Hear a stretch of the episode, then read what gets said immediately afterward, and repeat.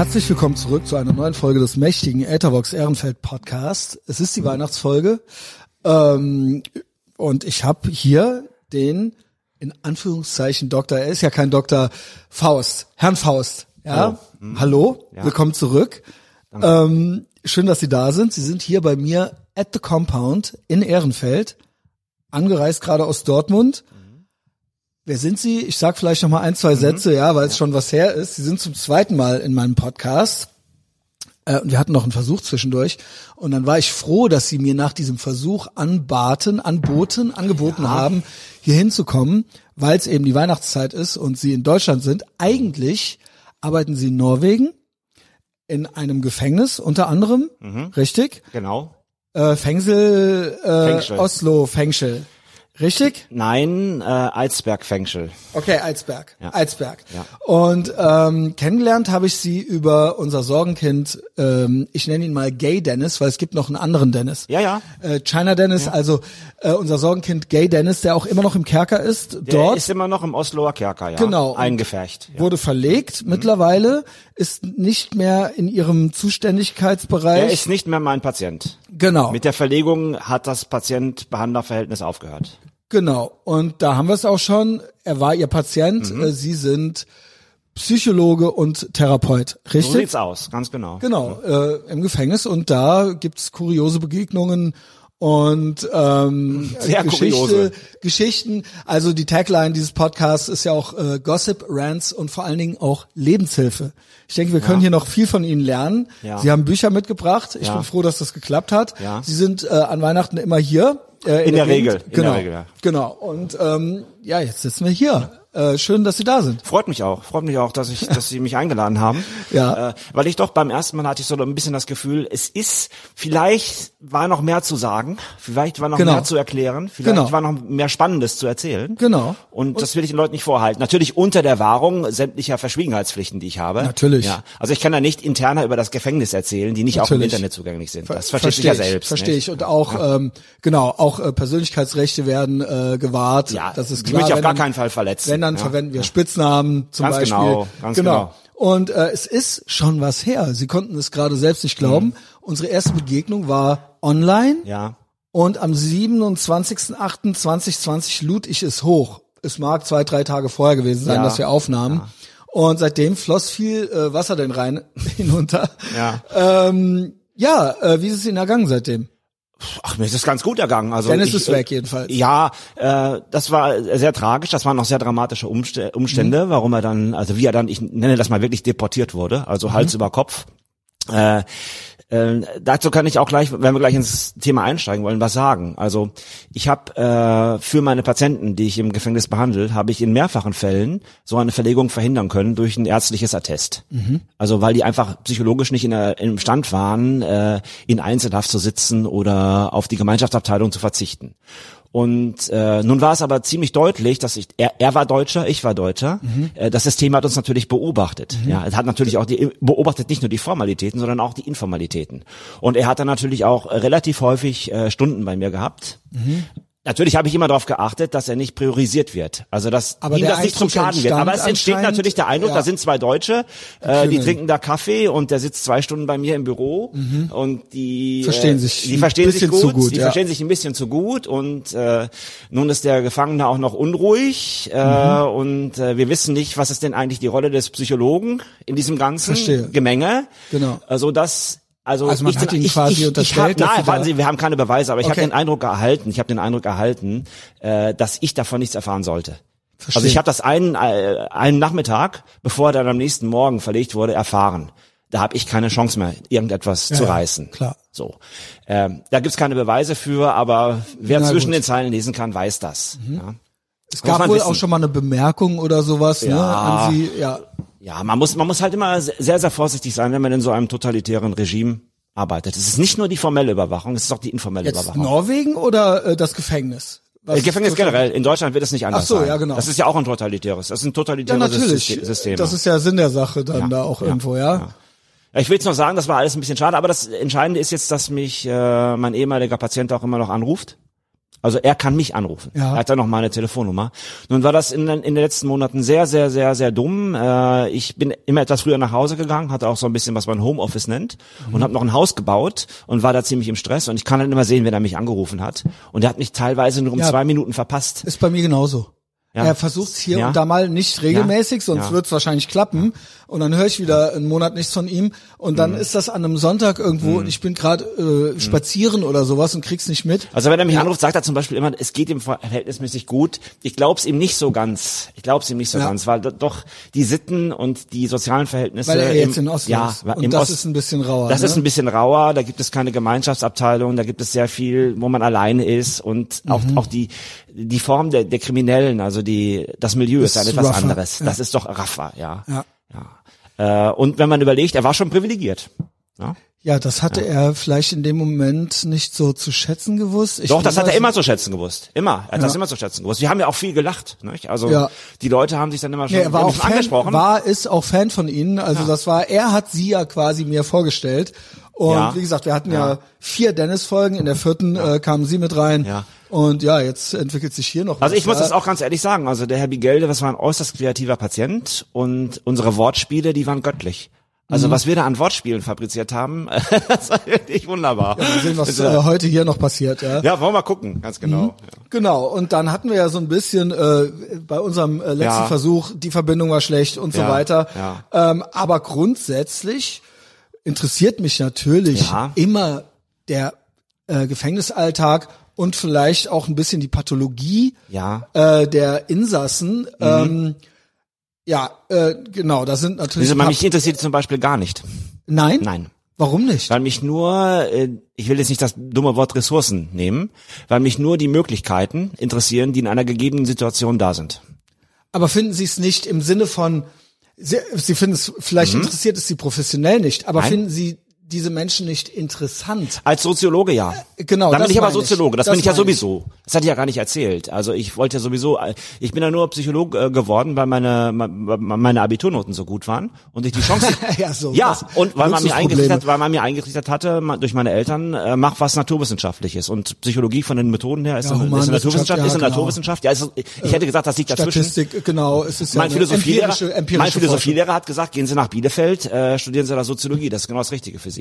Das habe ich dann Es nebenbei gibt so. auch Überlappungen teilweise, ein paar teilweise, Sachen. Ne? aber es gibt auch viele Genau. Dinge, wo, wo die sich überhaupt nicht verstehen, ja. Und Mhm. das, ich kann, ich kann aber sehen, warum die sich nicht verstehen. Also ich kenne die Gründe.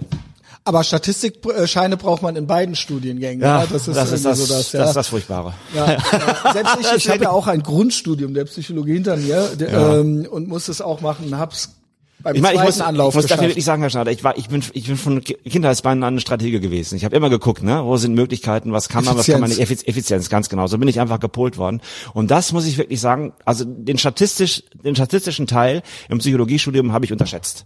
Den habe ich ja komplett auch nicht unterschätzt. Auf. Es Weil hört nicht auf. Natürlich hinterher mit auf. Versuchsplanung und so weiter. Es geht ja immer weiter. Es geht immer weiter. Ja, und das habe ich auch unterschätzt. Das habe ich auch unterschätzt. Es ist ja nicht nur Statistik 1 und 2. Nein, nein, genau. Äh, und das Es ist noch nicht, äh, äh, das äh, Wesentliche ist diese äh, Schlussstatistik, also die Inferenzstatistik, nicht der deskriptive Teil, also wie Dinge Genau, beschrieben werden, genau. sondern die- man macht ein genau. Experiment, in dem Experiment sind 50 Pappnasen und Ja. äh, da, man macht eine Intervention und da stellt sich heraus, die Intervention bewirkt etwas. So, es, also die einen bekommen ein, Prognose, Ver- Schlussfolgerung. ja, und jetzt aber dann ist, haben wir aber nur 50 Pappnasen, aber wir wollen ja eine Aussage über ne, eine größere. so, und diesen genau. Inferen inferenzstatistischen Schluss, so nennt man das, da gibt es Tücken. Also da muss man, da muss man aufpassen, welche Verfahren man anwendet und so weiter. Da gibt Ich es so viele nicht- Feinheiten. Ich weiß gar nicht, wie ich das geschafft habe. Ich, äh, wie gesagt, ich war ja äh, bei beidem einmal durchgefallen, aber Ich habe Leute ähm, verzweifeln sehen, ich habe. Leute aufhören sehen. äh, was? Wie? So. Nochmal. Ich habe Leute da verzweifeln Ach so, sehen ja. in der Methodenlehrervorlesung und aufhören. Ja. Und die haben gesagt, die haben hingeworfen dann, ne? Da bin ich ja jetzt richtig stolz, dann ist es ja immerhin schon mal etwas. Ja. Und dann darf ich, ich kann mir immer, ich hab, also ich bin eigentlich sehr, sehr rational erzogen worden, aber wenn man dann an Universitäten, das muss ich mal kurz erzählen, so als Anekdote, Gerne. als Anekdote, also wir hatten einen österreichischen Methodenlehrer, äh, Methodenlehrer-Professor, also der, der hatte eine, eine wienerische Art an sich. Wiener also die, die Leute, ja, ja, aber die Leute wirklich äh, in, in öffentlichen Vorlesungen, also wirklich persönlich abzukanzeln. Also wirklich, also wirklich persönlich. Oha. Also ganz heftig. In der Vorlesung, ja, ja, ja, ja, ja. Wo haben Sie Leute. denn Ihr Abitur gemacht? Und also, Also im das ist Seminar, so- da ist man ja in so einem Klassenverband, aber in der Vorlesung, das ist ja schon, sag ich mal, ja gut, aber das großen, ist ja, das der ja 100, großen, da sitzen 100 Leute. Ja. also in Köln sitzen schon mal 400. Ja, Ist auch egal. Auf jeden Fall. Okay. Auf jeden Fall. Der hat vier Semester lang nur diesen ganzen mathematischen, statistischen Blödsinn äh, gepredigt. So. Äh, dann waren aber Strategen dabei, äh, die sich dem verweigert haben. Die haben das einfach nicht gelernt. Ja, Die haben ihre schlecht. Praktika gemacht. Ja, warten Sie mal, warten Sie mal. Das kommt ja jetzt. Das kommt ja die Anekdote. Äh, und da war eine ältere Dame dabei, die hat gesagt, diesen ganzen, ich möchte Therapeutin werden, ich habe schon eine gestalttherapeutische Ausbildung, ich brauche das alles nicht. Und sie ist dann quasi fast ohne Vorbereitung in die Prüfung gegangen zu ihm, in die mündliche Prüfung. So, und das Erste, was sie dann gesagt hat, ist, wissen Sie was? Herr Professor W., nenne ich ihn jetzt mal, ähm, mich interessiert dieser ganze Unfug hier nicht. Äh, ich, ich kann mich fragen, was Sie wollen. Ein bisschen weiß ich. Das, was ich weiß, wird wahrscheinlich nicht, wahrscheinlich nicht reichen, um das hier zu bestehen. Äh, ich will auch gar nicht Ihre Zeit vergeuden. Wir können das hier nach fünf Minuten abschließen. Oha. So, und jetzt die Das war auch Reaktion. bold. Genau, und jetzt die Reaktion des Professors. Äh, soziale Kompetenz, muss ich Ihnen zugestehen, ich gebe Ihnen eine vier. Das ist ja unglaublich. Unglaublich. Das kann auch fünf funktionieren. Minuten, fünf Minuten. Ich gebe Ihnen eine vier. Machen, machen Sie noch einen schönen Tag. Ja, gut. So kann man auch. Also, ich glaube, ich glaube Ihnen, dass Sie ihr Haben Sie halt noch sich geärgert? Leben, nein. Weil Nein, sie gedacht, ja, weil sie ja auch gerne effizient sind. Und sich gedacht haben, Nee, auch naja, ein schönes Beispiel, also so ein schönes Ja. Beispiel, wie man sozial effizient sein kann. Ja. Indem man nämlich die Karten offen auf den Tisch legt. aber weil sie es nicht gemacht haben. Ja gut, ich war, ich war ja, ich Das war, ja ja da, ich war ja da noch, ich war ja da noch im im äh, im Rahmen des rationalen Denkens gefangen so ein bisschen als junger Abiturient, Mhm. Ja. ne? mit Geschichtsleistungskurs und was hatte ich noch Englisch Ach, hatte ich auch so Laber. Ja, das war bei uns nicht Laber. Wir hatten Universitätsdozenten mit Doktorgrad. Aber im Endeffekt ist es natürlich trotzdem keine Naturwissenschaft. Also es ist aber die Englisch, Methode. Deutsch. Nein, der hat, ja. der, hat, der hat uns auch nur Methoden gelernt. Der hat uns Quellenanalyse gelernt und sowas. Und das habe ich gut benutzen können. Da bin ich ihm dankbar für. Okay. Ja. Der hat, der hat mir, auch Deutsch der hat mir, das ging, ging, mir nicht um, um Geschichte ging es mir auch, aber es ging mir darum, komplizierte Texte sinnmäßig zu erfassen. Und das hat er uns beigebracht. Okay. Und dafür bin ich ihm dankbar, weil das hat mir dann im Studium geholfen. Ich hatte äh, auch so Deutsch, Englisch, Geschichte. In Rheinland-Pfalz hat man ja drei Leistungskurse. Ja. Und äh, dann musste ich ja noch eine Naturwissenschaft mit ranziehen, weil es sonst zu labermäßig gewesen wäre. Mhm. Der Rest war auch nicht komplett ohne Geschichte, habe ich versagt. Mhm. Deutsch und Englisch ging dann. Deutsch war auch sehr anspruchsvoll, aber im Endeffekt, ja, wovon reden wir hier? Ne? Also es, äh, äh, man denkt immer als Abiturient, ja, jetzt habe ich die schlimmste Zeit meines Lebens hinter mir und jetzt wird alles ein, ein alles, jetzt wird alles leicht. Das, die Schule, das war das Schlimmste, was man im Leben überhaupt als Hürde überhaupt vor sich hat. Und das muss ich dann noch lernen, dass das nicht stimmt. Ja, okay. Dass es eigentlich schon entsp relativ entspannt dann noch war. Im Gegensatz zu manchen anderen Hm. äh, Hürden, die es zu nehmen galt. Äh, diese Anekdote von eben, die habe ich jetzt nur gerade erzählt, weil, weil ich auch im Studium sehr viele Dinge von meinen Kommilitonen einfach gelernt habe, für die ich sehr, sehr dankbar bin. Also abgesehen jetzt von dem ganzen theoretischen Wissen vielleicht und dem ganzen auch praktischen Wissen. Und das war so auch für mich so ein einschneidendes Erlebnis in meinem Leben, dass man also mit Offenheit, mit direkter kommunikativer Offenheit, äh, also nicht in die, in die, nicht wie das Kaninchen vor der berühmten Schlange sitzt, ja, denn der hätte die ja zer, zer, zerbröseln können, ja, jetzt, sondern dass man das wagt und dass man damit erfolgreich sein kann. Das dass man damit auf legale Weise erfolgreich sein kann. Generell gelernt im Leben, sich etwas zu trauen. Ähm, jetzt vielleicht nicht mit Drogen über eine Grenze, äh, Mhm. aber aber ja, aber selbst da könnte man sagen, ich rate natürlich nicht zu irgendwas Illegalem, ja. aber selbst da, wenn man sich was traut und es funktioniert, Mhm. dann wird man entsprechend dafür belohnt. Es kann natürlich schiefgehen, Mhm. aber wenn man, wenn es gelingt, dann ist die Belohnung umso größer. Dann will ich das gleich weiter erzählen. Und dann war das so, also da habe ich mir, das hatte ich mir dann gelernt, da war ich glaube ich 21 oder so. Und äh, Oh, gut. da habe ich mir gedacht, jetzt traust du dich auch mal was. Jetzt machst du auch mal. Jetzt Okay, ah, auch jetzt mal geht's doch weiter. Ja, pass mal auf jetzt. Ja. Äh, so und ähm, dann war das so, dass äh, die Firma meiner Mutter, also wo meine Mutter Sekretärin war, Chefsekretärin, das war eine mittelständische äh, Firma in Dortmund, die ist umgezogen und hat ein riesengroßes neues Werk äh, mit Bürogebäuden, ganz neu, ganz modern eingeweiht. Und der Chef den kannte ich schon, der der Chef meiner Mutter, den kannte ich schon von Kindesbeinen an, weil seine Tochter bei mir auf der Schule war und so und zusammen im Planschbecken, wissen Sie? Ja.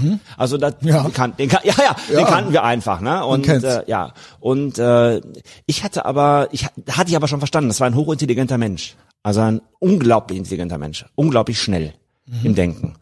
Äh, das war mir aber dann, als da diese, diese Einweihungsfeier war, mit Feuerwerk und allem Pipapo, das war mir nicht so klar. Und dann bin ich mal zu ihm hingegangen, der kannte mich ja, der wusste ja, wer ich bin, bin ich mal zu ihm hingegangen und habe ihn mal so angesprochen, ganz freundlich, Herr, Herr W., ähm, äh, vielleicht haben Sie es, vielleicht wissen Sie es über meine Mutter. Sie arbeiten ja irgendwann, also ihre, meine Mutter ist ja ständig bei Ihnen ne, als Sekretärin.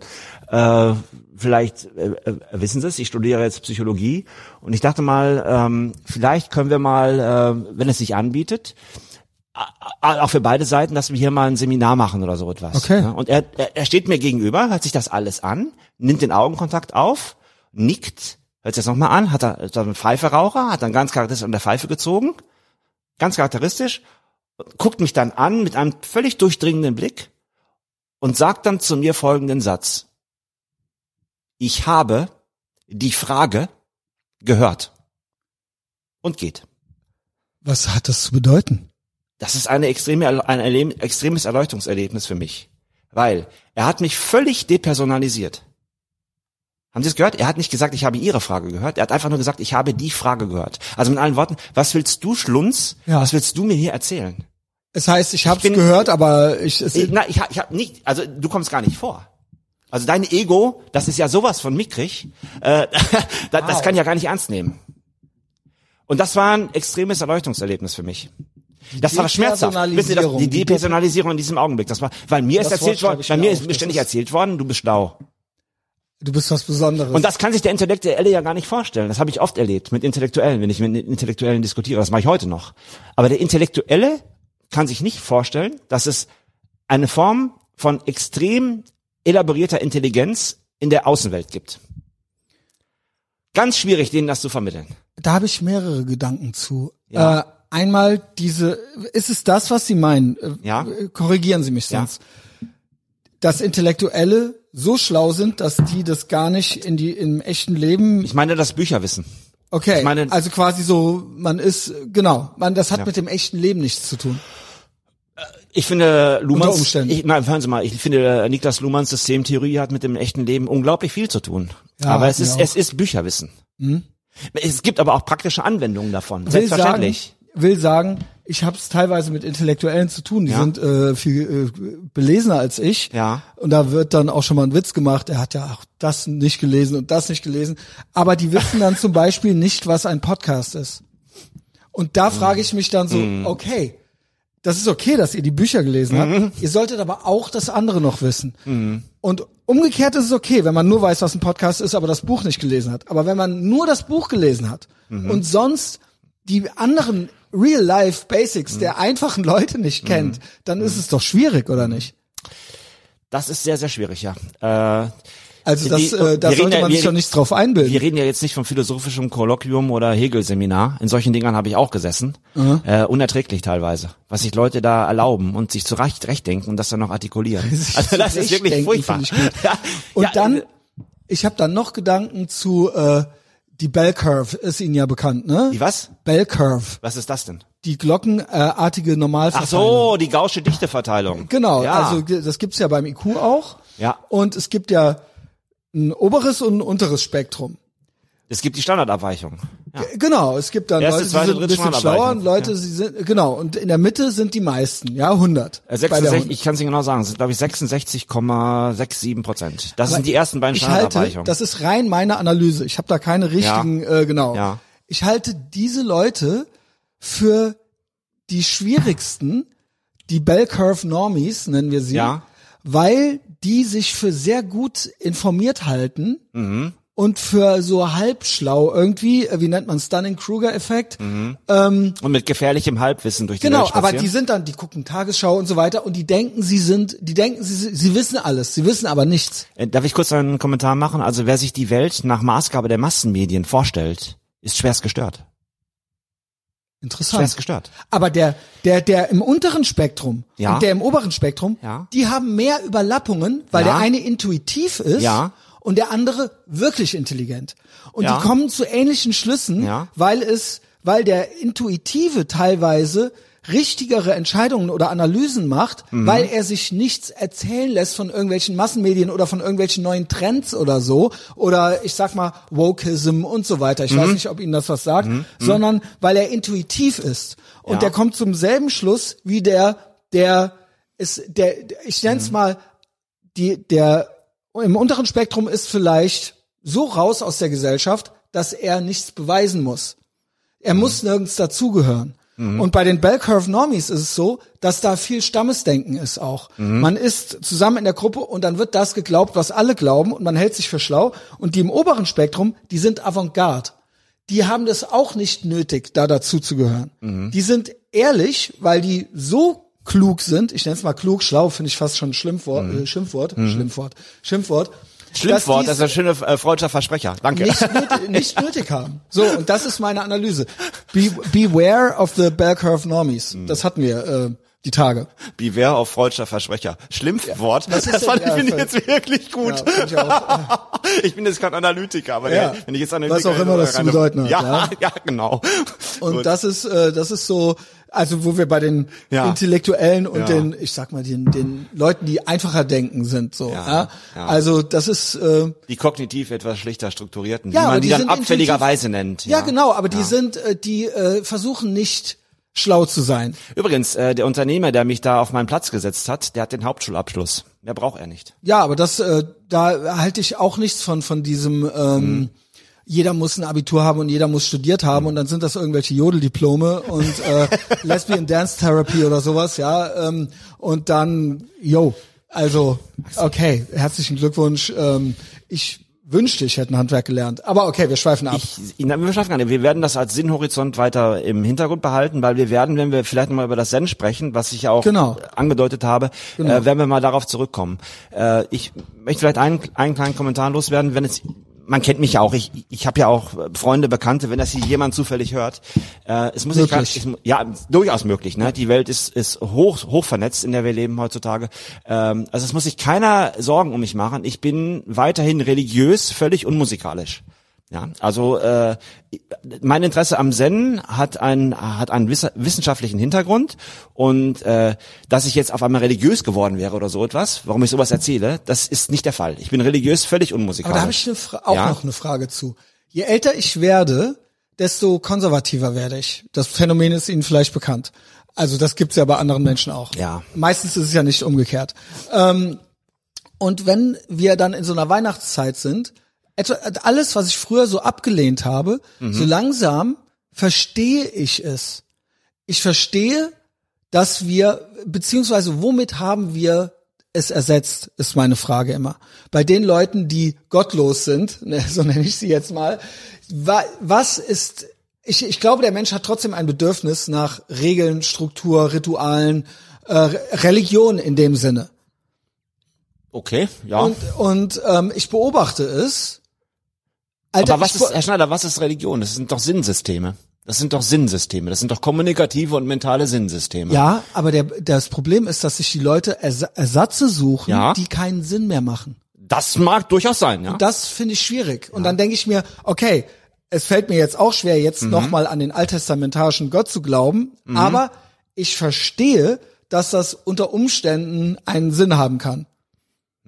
Oder gehabt hat. oder gehabt hat und äh, ich beneide eigentlich fast die Leute, die es noch tun, Mhm. weil ähm, die anderen ersetzen es dann mit Sachen, die nicht unbedingt besser sind, die das abge die das Mhm. jetzt ablehnen, ablehnen. Und ich guck dann auf eine Weihnachtszeit und früher hat man es abgelehnt und bla, das ist ja alles altbacken und Familie Mhm. und äh, ist ja alles doof. Aber jetzt verstehe ich es irgendwie.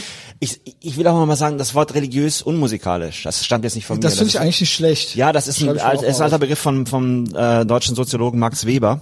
Der hat äh, äh, zur Religionsgeschichte und also der hat, der hat Religion soziologisch beobachtet, einer der ersten.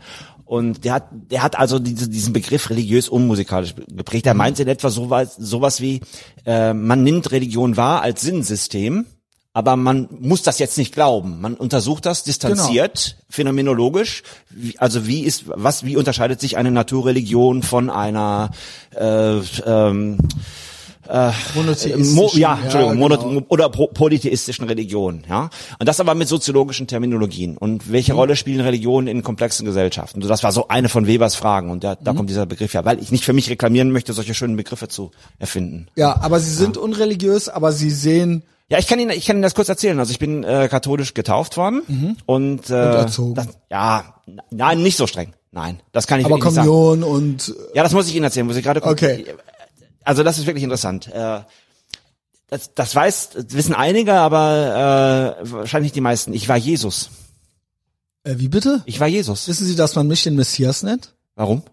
Weil ich, ähm, weil ich die Leute Red Pille, weil ich die Leute, weil ich missioniere, weil ich, weil ich quasi Jünger habe auch und so weiter. Also ja, Leute, okay, genau. ja. ähm, also es kam von, ursprünglich war ich der geistige Brandstifter, Okay. ist ja auch ganz schön. Und dann gibt's ja Hassrede, Hate Speech. Mhm. Ja. Und dann hieß es, ich sei der Hate Speech Messiah. Mhm. Und es ist hängen geblieben nur der Messias. Dann Aber Sie es sind- ja. Sie waren Dann- Jesus, genau. Ja, ich war Jesus und ich will es Ihnen kurz Dann haben wir ja erklären. Geburtstag ganz- übermorgen. Ja, ja, Übermorgen. was man wissen will. Äh, nein, äh, also auch eine ganz faszinierende Geschichte. Und zwar, äh, ich muss ein bisschen ausholen. Gerne, ich höre. Äh, und zwar war das so, dass ich bin eingeschult worden und ich war das letzte Kind in der Klasse, das lesen konnte. Also ich habe mich dem Lesen verweigert. Boah, wie alt waren Sie? Ja, ja, jetzt ist man da sechs Jahre alt. Ich wurde ein Jahr später. Mir, ich wurde noch ein Jahr spielen gelassen. Okay, weil man aber gesagt ich, hat, ich weiß auch nicht mehr ganz genau. Ich bin, okay. 19, Okay. ich bin 1978 eingeschult worden. glauben und Sie, mein, woran mein, das lag? Ja, das kommt tatsächlich. Ah, jetzt. okay. Äh, und zwar ist folgendermaßen, äh, ich glaube mal im ersten halben Jahr lernen die Kinder lesen. Ja. So ungefähr. Ja, und nach einem halben Jahr konnte ich das nicht. Und der Grund war folgender. Also die Lehrer, übrigens, die Lehrer haben das gar nicht, wussten das gar nicht, dass ich nicht lesen kann. Wie haben Sie das äh, Ja, jetzt, verborgen? ja, ja, jetzt kommt es ja. Und zwar war das ja so, man, man, man lernt zu lesen und dann gibt's Sätze. Sätze, Richtig. die gesprochen werden. Ja. Dann, dann gibt es äh, mehrere Sätze hintereinander. Mhm. Und dann gibt es viele Sätze hintereinander. Vielleicht eine ganze DIN A4-Seite voll. Ja, bei mir war es aber so, dass ich, wenn der Satz einmal gesagt wurde, ich ihn sofort auswendig konnte. Und auch eine ganze DIN A4-Seite konnte ich sofort auswendig. Oha. So. Das heißt also, irgendwas war in meinem Gedächtnis anders als bei den anderen Kindern. Ähm, und das hat verhindert, dass ich die Einsicht entwickelt habe, also die Selbststeuerung meines Bewusstseins. Hier gilt es etwas zu lernen. Ich habe gar nicht verstanden, dass man lesen lernen muss. Weil es ja keine Notwendigkeit in der ja- genau. konkreten Situation gab. Genau. In, der, in, der, in der konkreten Situation gab es für mich keine Notwendigkeit. So, nun können Sie sich ja vorstellen, die Welt besteht nicht nur aus äh, Papieren, die ein DIN A4-Format haben Mhm. und es gibt Bücher, da stehen ein paar mehr Sätze drin. Also dieses Modell richtig, hätte, ja. hätte auf Sicht Dauer, in der modernen Welt wahrscheinlich nicht funktioniert. Ja. Das wäre sehr unerfolgreich, uner, un, unerwünscht gewesen, unerfreulich.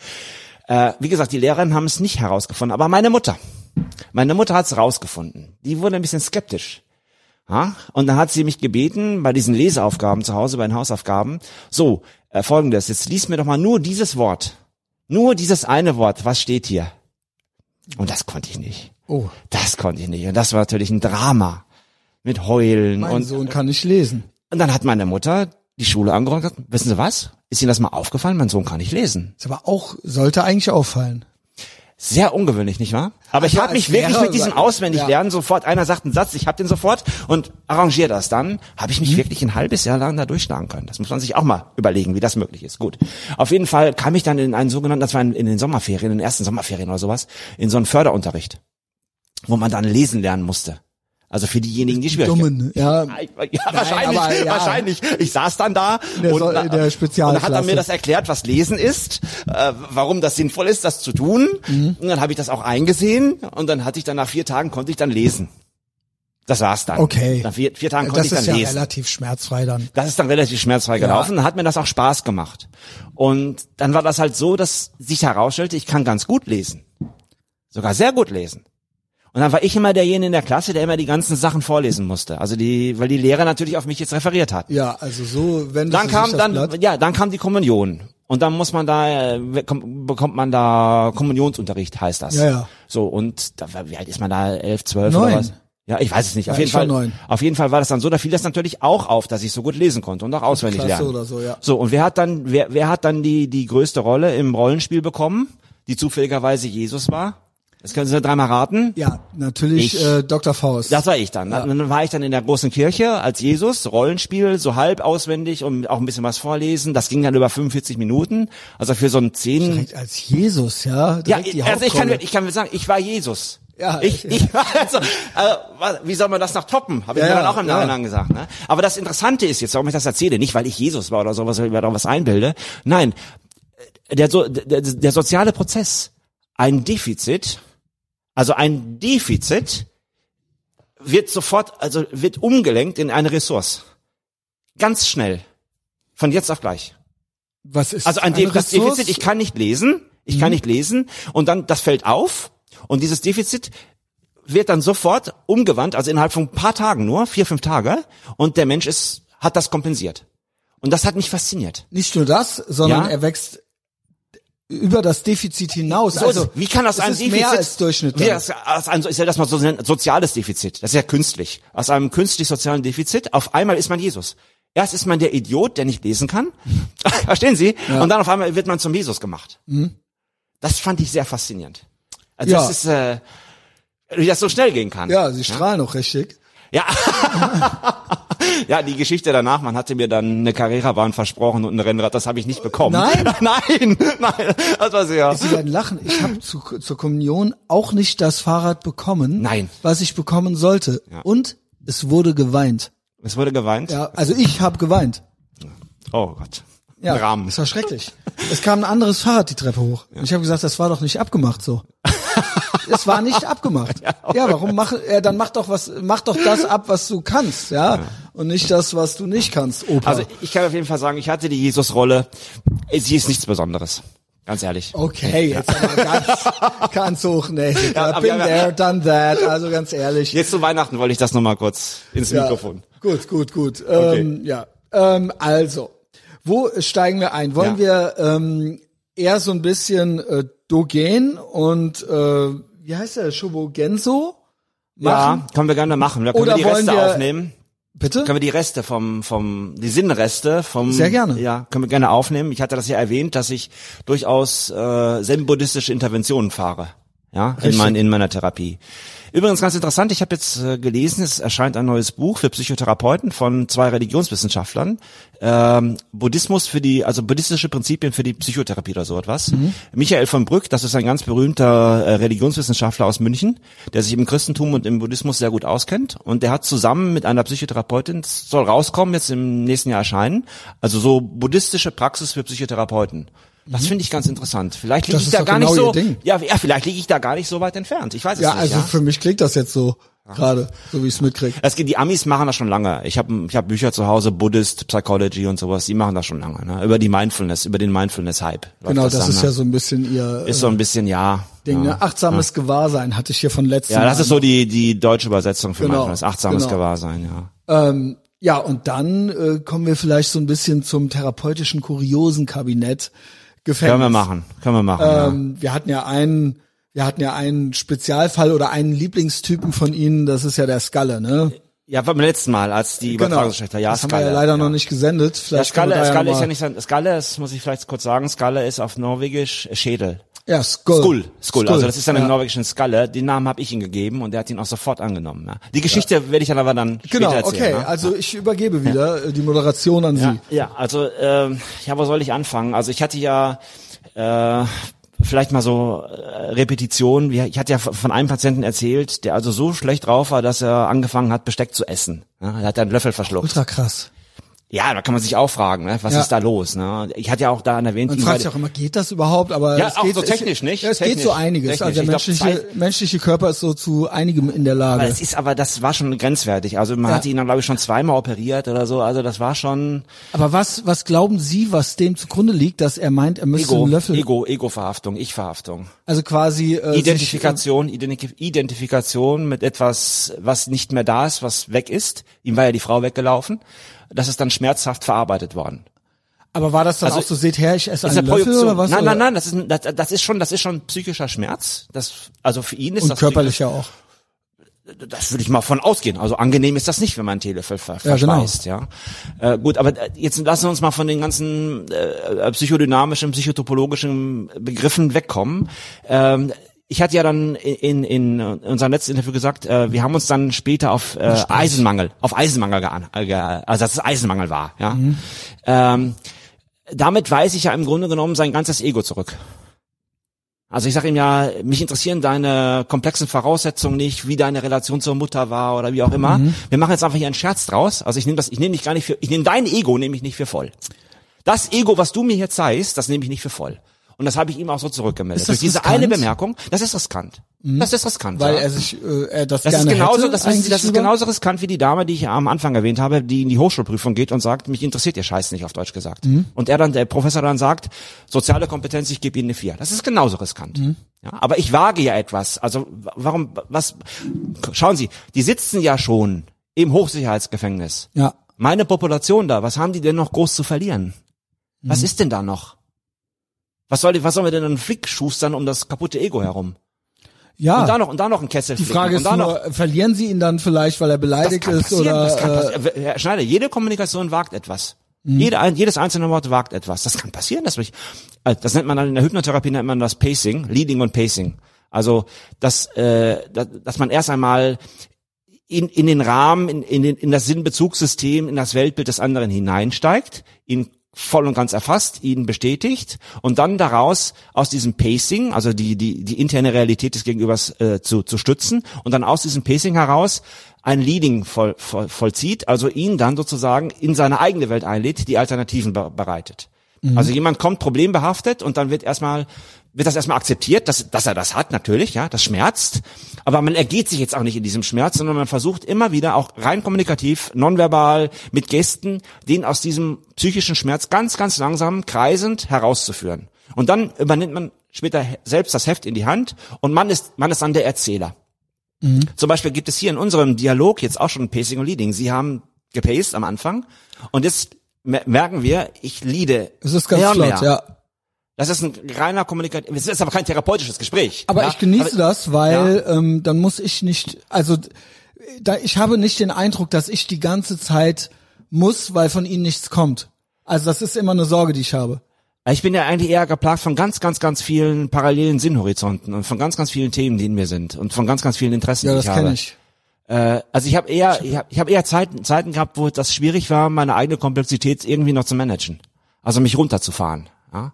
Das habe ich teilweise immer noch. Ja? Also ich habe Projekte in meinem Hirn, äh, die sind so faszinierend, von denen ich weiß, da habe ich aber keine Lebenszeit mehr zu. Ja, okay. Also ich muss irgendwas, äh, auf irgendwas muss ich fokussieren. Und da ist übrigens auch äh, der Buddhismus und und der, die Mindfulness, ich weiß nicht, Bewegung, aber die, die, der Mindfulness-Ansatz sehr, sehr, sehr, sehr hilfreich, weil das dazu führen kann, dass man nicht, wenn man nach einem gestressten Arbeitstag nach Hause kommt, einfach nur abspannen kann oder so etwas, sondern weil das wirklich dazu führen kann, dass sich im Grunde genommen das Denken selbst ändert. Wollen Sie das nochmal in einem Satz sagen, was das ist, Mindfulness? Ja, kann ich. Das Oder ist achtsames Gewahrsein. Achtsames Gewahrsein ist für mich, dass äh, wir immer, egal wo wir sind, in der Situation, wie sie ist, verbleiben, ohne etwas wegzunehmen von der Situation oder hinzuzufügen. Wir sind immer genau da, wie sie jetzt ist. Also wir denken uns nicht in der Straßenbahn, ach wäre ich doch bei Tante Frieda. Mhm. Oder ach, wäre die Straßenbahn nee, doch grün kommt gestrichen. das nicht vor? Also Ja, das ist ja gerade das, das was wir ja, vermeiden wollen. Das ist ja, das ist ja gerade das, was ungesund ist. Okay. Und das Richtig. ist aber nicht immer einfach, Herr Schneider. Weil wenn Sie in Untersuchungshaft sitzen mit unklarer Sachlage, Natürlich und die Welt um sie herum zusammenbricht, sie ihren Job verlieren, dann werden sie vielleicht ihnen die Frau wegläuft, Frieda, ja. ihnen die Frau wegläuft und sie überhaupt nicht wissen, was mit ihnen passieren wird und sie keine Möglichkeit haben, mit irgendeinem Menschen da draußen zu sprechen, weil sie völlig abgeschirmt sind, in ihrer acht Quadratmeter Zelle sitzen und die Tür einmal am Tag kurz aufgeht. Dann, das ist dann die Herausforderung. Mhm. Und das ist nicht immer einfach. Und deswegen, ja, absolut. ja, das ist jetzt mal eine Extremsituation. Aber wir machen das ja auch im Alltag, nicht? Wir machen es auch im Alltag, laufen ja auch rum und hätten es gerne besser, anders. Wir hätten gerne was ja, verbessert. Oder man ist auf einer Arbeit, wo man nicht sein möchte oder sowas, genau. Ganz genau. Aber was heißt denn auf einer Arbeit, wo man nicht sein? Dann, ja, ich möchte ja, überall sein, wo ja, ich bin. Aber, schauen Sie, äh, aber dann, dann es gibt diese Menschen. wenn ich diese Erkenntnis wirklich habe, dass ich äh, auf einer Arbeit bin, wo ich nicht gern sein möchte, dann gehe ich da weg. Ja, richtig. Aber warum ich, bin ich nach Norwegen ausgewandert? Beziehungsweise ähm, es gibt vielleicht Zeiten im Leben, wo das auch mal kurz sein muss. Aber das sollte nie ein Dauerzustand sein. Das sollte dann klar sein, dass das eine Durchgangsstation äh, äh, Station ist.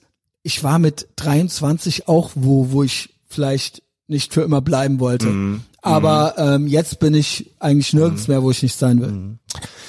Aber Okay. äh, ja, zu, zurück zur Mindfulness-Frage. Okay, okay. Ähm, das ist, das ist so ein, das, also, das ist ein Etikett, ein Firmenetikett, eigentlich, eigentlich für ganz, ganz, ganz, ganz alte Einsichten, die eben auch aus dem Hinduismus und aus dem Buddhismus kommen. Und man kann das vergleichen mit, dass man halt äh, möglichst wenig äh, Ego-Bezug in seine Beurteilung mit hineinnimmt. Also, dass man nicht durch die Welt läuft und ständig beurteilt dass man sich mit seinen Urteilen ganz, ganz, ganz, ganz weit zurücklehnt. Dass man erstmal Situationen so wirken lässt, wie sie sind und nicht leicht interpretiert. Ist- das ist, das ist der kognitive Teil. aber ist Also es nicht, äh, ich hoffe, ich äh, Ja. schitte nicht auf Ihren Ja. Point, Ja, aber ist es nicht ein menschliches System, sich zurechtzufinden, dass man beurteilt? das Ego tut das. Das Ego. also ich sag mal Verallgemeinerungen Ja. machen und so weiter, ja. Ja. auf der Straße, also sich im Alltag zurechtfinden, basiert Ego, doch auf das Urteilen. Ego, das Ego hat, das Ego hat komplexitätsreduzierende Mechanismen. Das Ego Ja, hat genau. komplexitätsreduzierende Mechanismen. Äh, diese Komplexitäts, komplexitätsreduzierenden Mechanismen, auch, in unserer Welt soziale Komplexität, nicht? Ja. Also wir, wir klassifizieren ja ständig nach Kleidung. Genau, nach total. Aussehen. Sonst würden wir das läuft ja ja alles so völlig anziehen. automatisch. Genau. Das läuft ja völlig automatisch, ja? Das Ego hat, oh, das ist ja alles sozial ankonditioniert. Das ist, das ist alles konditioniert. Das, das ist soziales Lernen, ankonditioniert. Das kann alles anders sein. ja, manche Muster aber wir benutzen schon lange, das. Und wir. Mhm. ab, ab und zu müssen wir es auch korrigieren. Ab und zu sagen wir dann, ja, in den habe ich mich kommt aber vor. wirklich Ja, getäuscht. doch, das kommt vor, klar. Aber ich, Sie haben natürlich so, so gesehen recht, um überhaupt die große Komplexität unseres sozialen Alltags, da reicht schon eine Gruppe von drei Mannequin. Das hat schon Natürlich, eine ausreichende klar, Komplexität. Um die überhaupt zu bewältigen, reduzieren wir den anderen. Natürlich. Um klar zu, und das komplett abzulegen, Ja, das ist eine meditative Aufgabe. aber das Ja. stelle ich mir dann schwierig Das vor. ist schwierig. Äh, und nicht nur das, sondern das ist ja dann für immer abgelegt, dann funktioniert man ja nicht mehr gut im Alltag, sage ich mal. Also es, Das wäre zu beweisen. Das wäre zu beweisen. Also wenn man jetzt mal an den Dalai Lama denkt, ne, der Dalai Lama, der praktiziert jeden Er ist Tag natürlich eine. Außen Ausnahmeperson, Persönlichkeit, gut, ja genau. gut, unfair Und der hat auch ein um Ausnahmeumfeld, sage ich mal, ja. Ja, unfair von mir. Aber Genau. haben Sie den Lama jemals, den Dalai Lama jemals heulen, verzweifelt gesehen? Also für mich, wenn ich den sehe, Richtig. dann lacht er. Hauptsächlich nicht. Richtig, ja. Ja, da ist kaum noch Ego, äh, da würde ich sagen, da ist kein Ego mehr da. Da ist kein Ego mehr da, das irgendwas bewerten muss oder irgendwas meint, irgendwas strukturieren zu müssen. Ich finde es ja, grundsätzlich nicht schlecht. Ich frage mich nur, wie gewichtet man es oder Mhm. wann setzt man es ein oder so ist das Ziel, das für immer zu haben. Ähm, genau. Ja, Ein Ego macht Ziele. Ein Ego steckt sich Ziele. Also man sollte gar keine haben. Ja, warten Sie, warten Sie. Also wenn man, wenn man das Kon Konzept des Zen und des, der, der Mindfulness-Idee zu Ende denkt, dann geht es ja darum, das Ego wegzuwerfen. Also das, was uns ankonditioniert ist, ist nur ankonditioniert. Das ist ein künstliches Ego. Das, was ich jetzt hier bin, äh, Psychologe oder was weiß ich nicht, oder jetzt, dass ich jetzt hier lebe, das ist alles ankonditioniert und künstlich. Äh, in den ganzen alten Theorien, in den ganzen alten Texten, in den ganzen alten buddhistischen Texten steht zum Beispiel oft drin, dass es viel schwieriger ist. Also ein, ein Buddha wäre jetzt zum Beispiel, Buddha ist die Bezeichnung für, dass jemand einen Zustand, hat. das ist, das ist nicht irgendwie eine Figur, das ist ein Geisteszustand. Buddha bezeichnet einen Geisteszustand. Genau. Bezeichnet den Geisteszustand der völligen äh, Ichlosigkeit. Es gibt kein Ich mehr. Es gibt nichts mehr, was wahrnimmt und was, was wahrgenommen wird. Und das ist über Meditation erreichbar gewesen für den Buddha, für den historischen Buddha. Und der hat das dann halt gelehrt. Ich will es nicht ausufern lassen, aber schauen Sie, äh, jetzt ist Folgendes, ähm, um, um diese Ichlosigkeit zu erreichen, weil das Ich im Buddhismus der Grund allen Übels ist. Ein Ich wird, nimmt sich wahr als isoliert von seiner Umwelt. Ein Ich hat dann, erst wenn es konstruiert worden ist, so jetzt ein ganz interessanter und hochkomplexer physiologischer Prozess, das wissen wir heute. Psychologen wissen das, wie, wie sich ein Ich aus Wahrnehmung und äh, äh, äh, körperinterner Rückmeldung konstituiert, schon mit dem ersten Atemzug. Ähm, dieses Ich, mit dem wir hier alle rumlaufen, ist zudem in totaler Abhängigkeit entstanden. Bedenken Sie, dass Sie und ich aus einer Zelle entstanden sind, aus einer einzigen Zelle. Diese Zelle befand sich in kompletter Abhängigkeit in einem Organismus. Also völlig, wo überhaupt keine, keine Idee von Kontrolle existiert. Und dann hat es neun Monate gedauert, bis dann ein Organismus geboren wurde. Und dann war dieser Organismus immer noch abhängig von seiner Umwelt. Extremst abhängig. Wir wissen auch heute, dass die ersten drei Monate, wenn ein Säugling geboren wird, für die psychische Entwicklung die entscheidenden sind. Das, was Sie in den ersten drei Monaten verpassen, können Sie nie wieder einholen, im ganzen Leben nicht. Völlig aussichtslos. Daher die Idee, also der frühen Buddhisten, die wussten das, die, die, die frühen Buddhisten wussten, es ist einfacher, ein Buddha zu bleiben, als einer zu werden. Und damit meinen die, dass es trotzdem, trotz unserer ganzen, gesamten Existenz und weil, wenn wir auch immer ausgesetzt sind und welchen Einflüssen wir ausgesetzt sind, wo wir herkommen und was wir sind und welche Hautfarbe wir haben oder wie auch immer und wie wir sprechen, dass es etwas gibt, was völlig ungeboren ist, was immer gleich ist. Mhm. Und dieses Ungeborene, die gesamte Existenz, die wir hier haben, also in dem Denken, ist nichts anderes, als wir, dass wir dieses Ungeborene beschützen sollen. Gegen Unfug, gegen Konditionierung, gegen vermeintliche Ideen, wer man ist, gegen andere, die einem erzählen, wer man sein soll oder wer man sein kann oder was man tun soll. Und dieses Ungeborene ist dann auch in der alten Theorie das, was reinkarniert wird. Also was dann wiedergeboren wird. In dem mhm. alten hinduistischen Denken und auch in dem buddhistischen Denken teilweise. In dem, in dem frühen, in, in dem sogenannten Hinayana, das ist das kleine Fahrzeug, das ist also die erste, äh, erste Phase des Buddhismus, da gibt es verschiedene Phasen. Äh, und die zweite Phase ist dann das Mahayana, das große Fahrzeug. Maha, das ist in dem indischen Wort, äh, Sanskrit-Wort äh, Maharaja, das mal gehört hast, ja, groß, ja. großer, großer Herrscher. Mahayana ist dann das, aber Mahayana ist dann das große Fahrzeug, da geht es dann, wird es weiterentwickelt, dann wird das Ich, also unser Ego als Illusion entlarvt. Also wir laufen mit einer Illusion rum, deswegen haben wir übrigens auch Schmerzen, deswegen haben wir auch psychische Schmerzen, weil der Schmerz ist die Rückkopplung dafür, dass wir einer Illusion anhaften. Was heißt das? Zum Beispiel, wenn wir psychischer Schmerz ja? ist dann Kummer. Kummer, Trauer, Sorge, äh, Angst. Sorge, Angst zum Beispiel. Ein, Angst ist, ist Angst, nicht alles nur Angst. Angst. Wissen Sie was? Nein, was, Sie auf. Angst, Angst, wissen Sie, wie ich Angst definieren würde? Nach vielen, vielen Jahren therapeutischer Erfahrung und was ich alles gesehen habe. Jetzt, Angst, jetzt bin ich Angst, gespannt. passen Sie auf. Angst ist die Nicht-Akzeptanz von Veränderung. Und zwar intern als auch extern. Angst ist nichts anderes als die Nicht-Akzeptanz von Veränderung. Und die Rückmeldung, die jetzt kommt im Kreislauf, also im psychischen Kreislauf, ist unmittelbar, ich bin nicht imstande, Veränderungen zu akzeptieren und deswegen kriege ich Angst. Und das ist die Rückkopplung. Das ist, die, das ist der sofortige Schmerz dafür. Das ist die komplette Quittung. Aber gibt es nicht auch äh, Existenzängste oder? Ja, aber ein Ego hat Angst. Ein Ego hat Angst. Ja. In letzter Konsequenz, und darauf geht das Zen auch aus, gibt es nur eine einzige Frage. Für die, ganzen, für die ganze Zen-Tradition gibt es nur eine einzige Frage. Das ist die Frage nach Leben und Tod. Alles andere ist unwesentlich. Alles dreht sich um dieses eine Thema, letztlich. Ja. Aber jetzt nicht in dem Sinne, woher kommen wir und wohin gehen wir, sondern in dem Sinne, dass entweder ist man tot oder man lebt.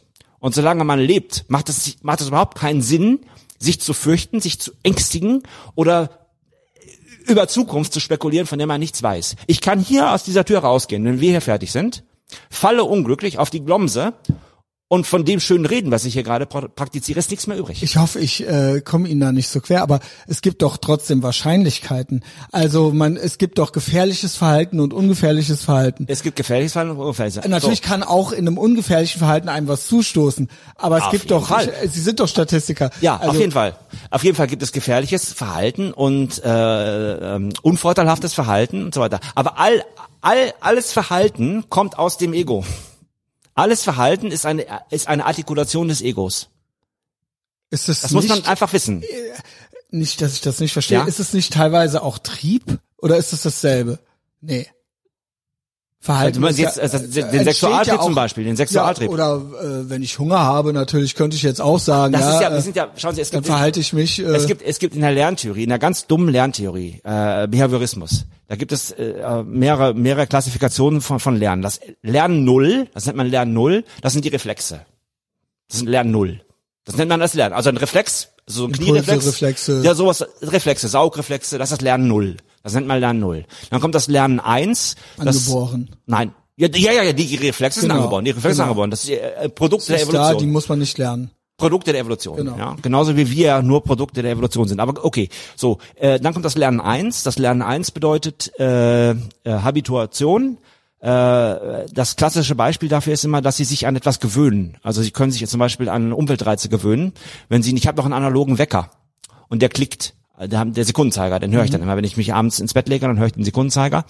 Äh, aber nach einer Weile höre ich den nicht mehr, weil der Reiz keine Information mehr darstellt. Der klickt immer. Das ist ein Phänomen, das viele Menschen kennen. Ne? Also Ja. am Anfang hört man den noch und dann ist er weg. Selbst wenn man an der Straße wohnt, hört man irgendwann die Straße Hört man nicht mehr. äh, gewisse Geräusche, die keinen Unterschied mehr machen, fallen dann weg. Das nennt man dann Habituieren. Das ist Genau. das Lernen eins. So, und dann kommt das Lernen zwei. Das ist dann schon das äh, klassische Konditionieren. Ja, also der Pavlovsche Hund, der Mhm. hechelt.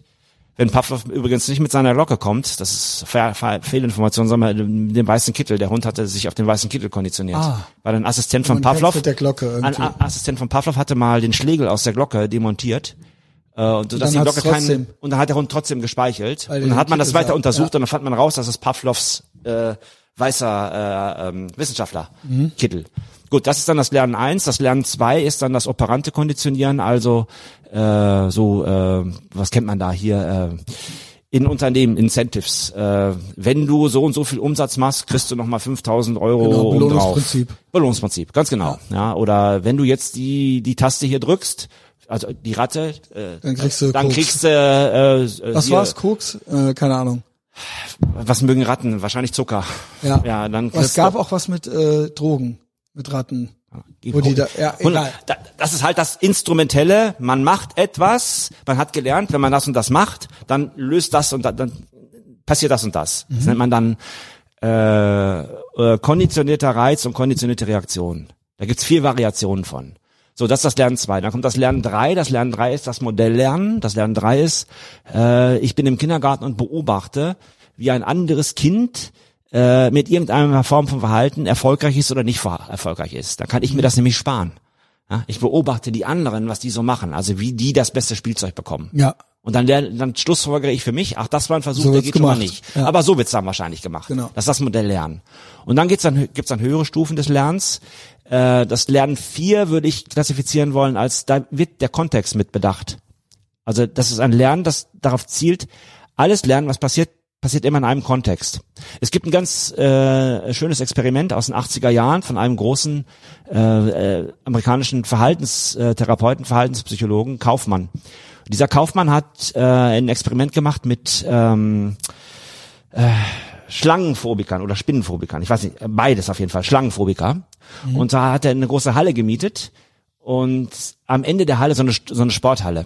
Und am Ende der Halle war, war eine große Holzkiste und er hatte seinen Patienten erzählt, bevor die in die Halle gingen, ähm, pass auf, ihr geht jetzt in die Halle, am Ende der Halle ist eine Holzkiste voll mit Schlangen. Hm? Also Schlangenphobiker. Und dann sind die da rein, hat die dann da reingeschmissen, also die Schlangen waren also nicht haben's sichtbar. gemacht, okay. Na, hat er, das Experiment ging aber äh, um was ganz anderes letztlich.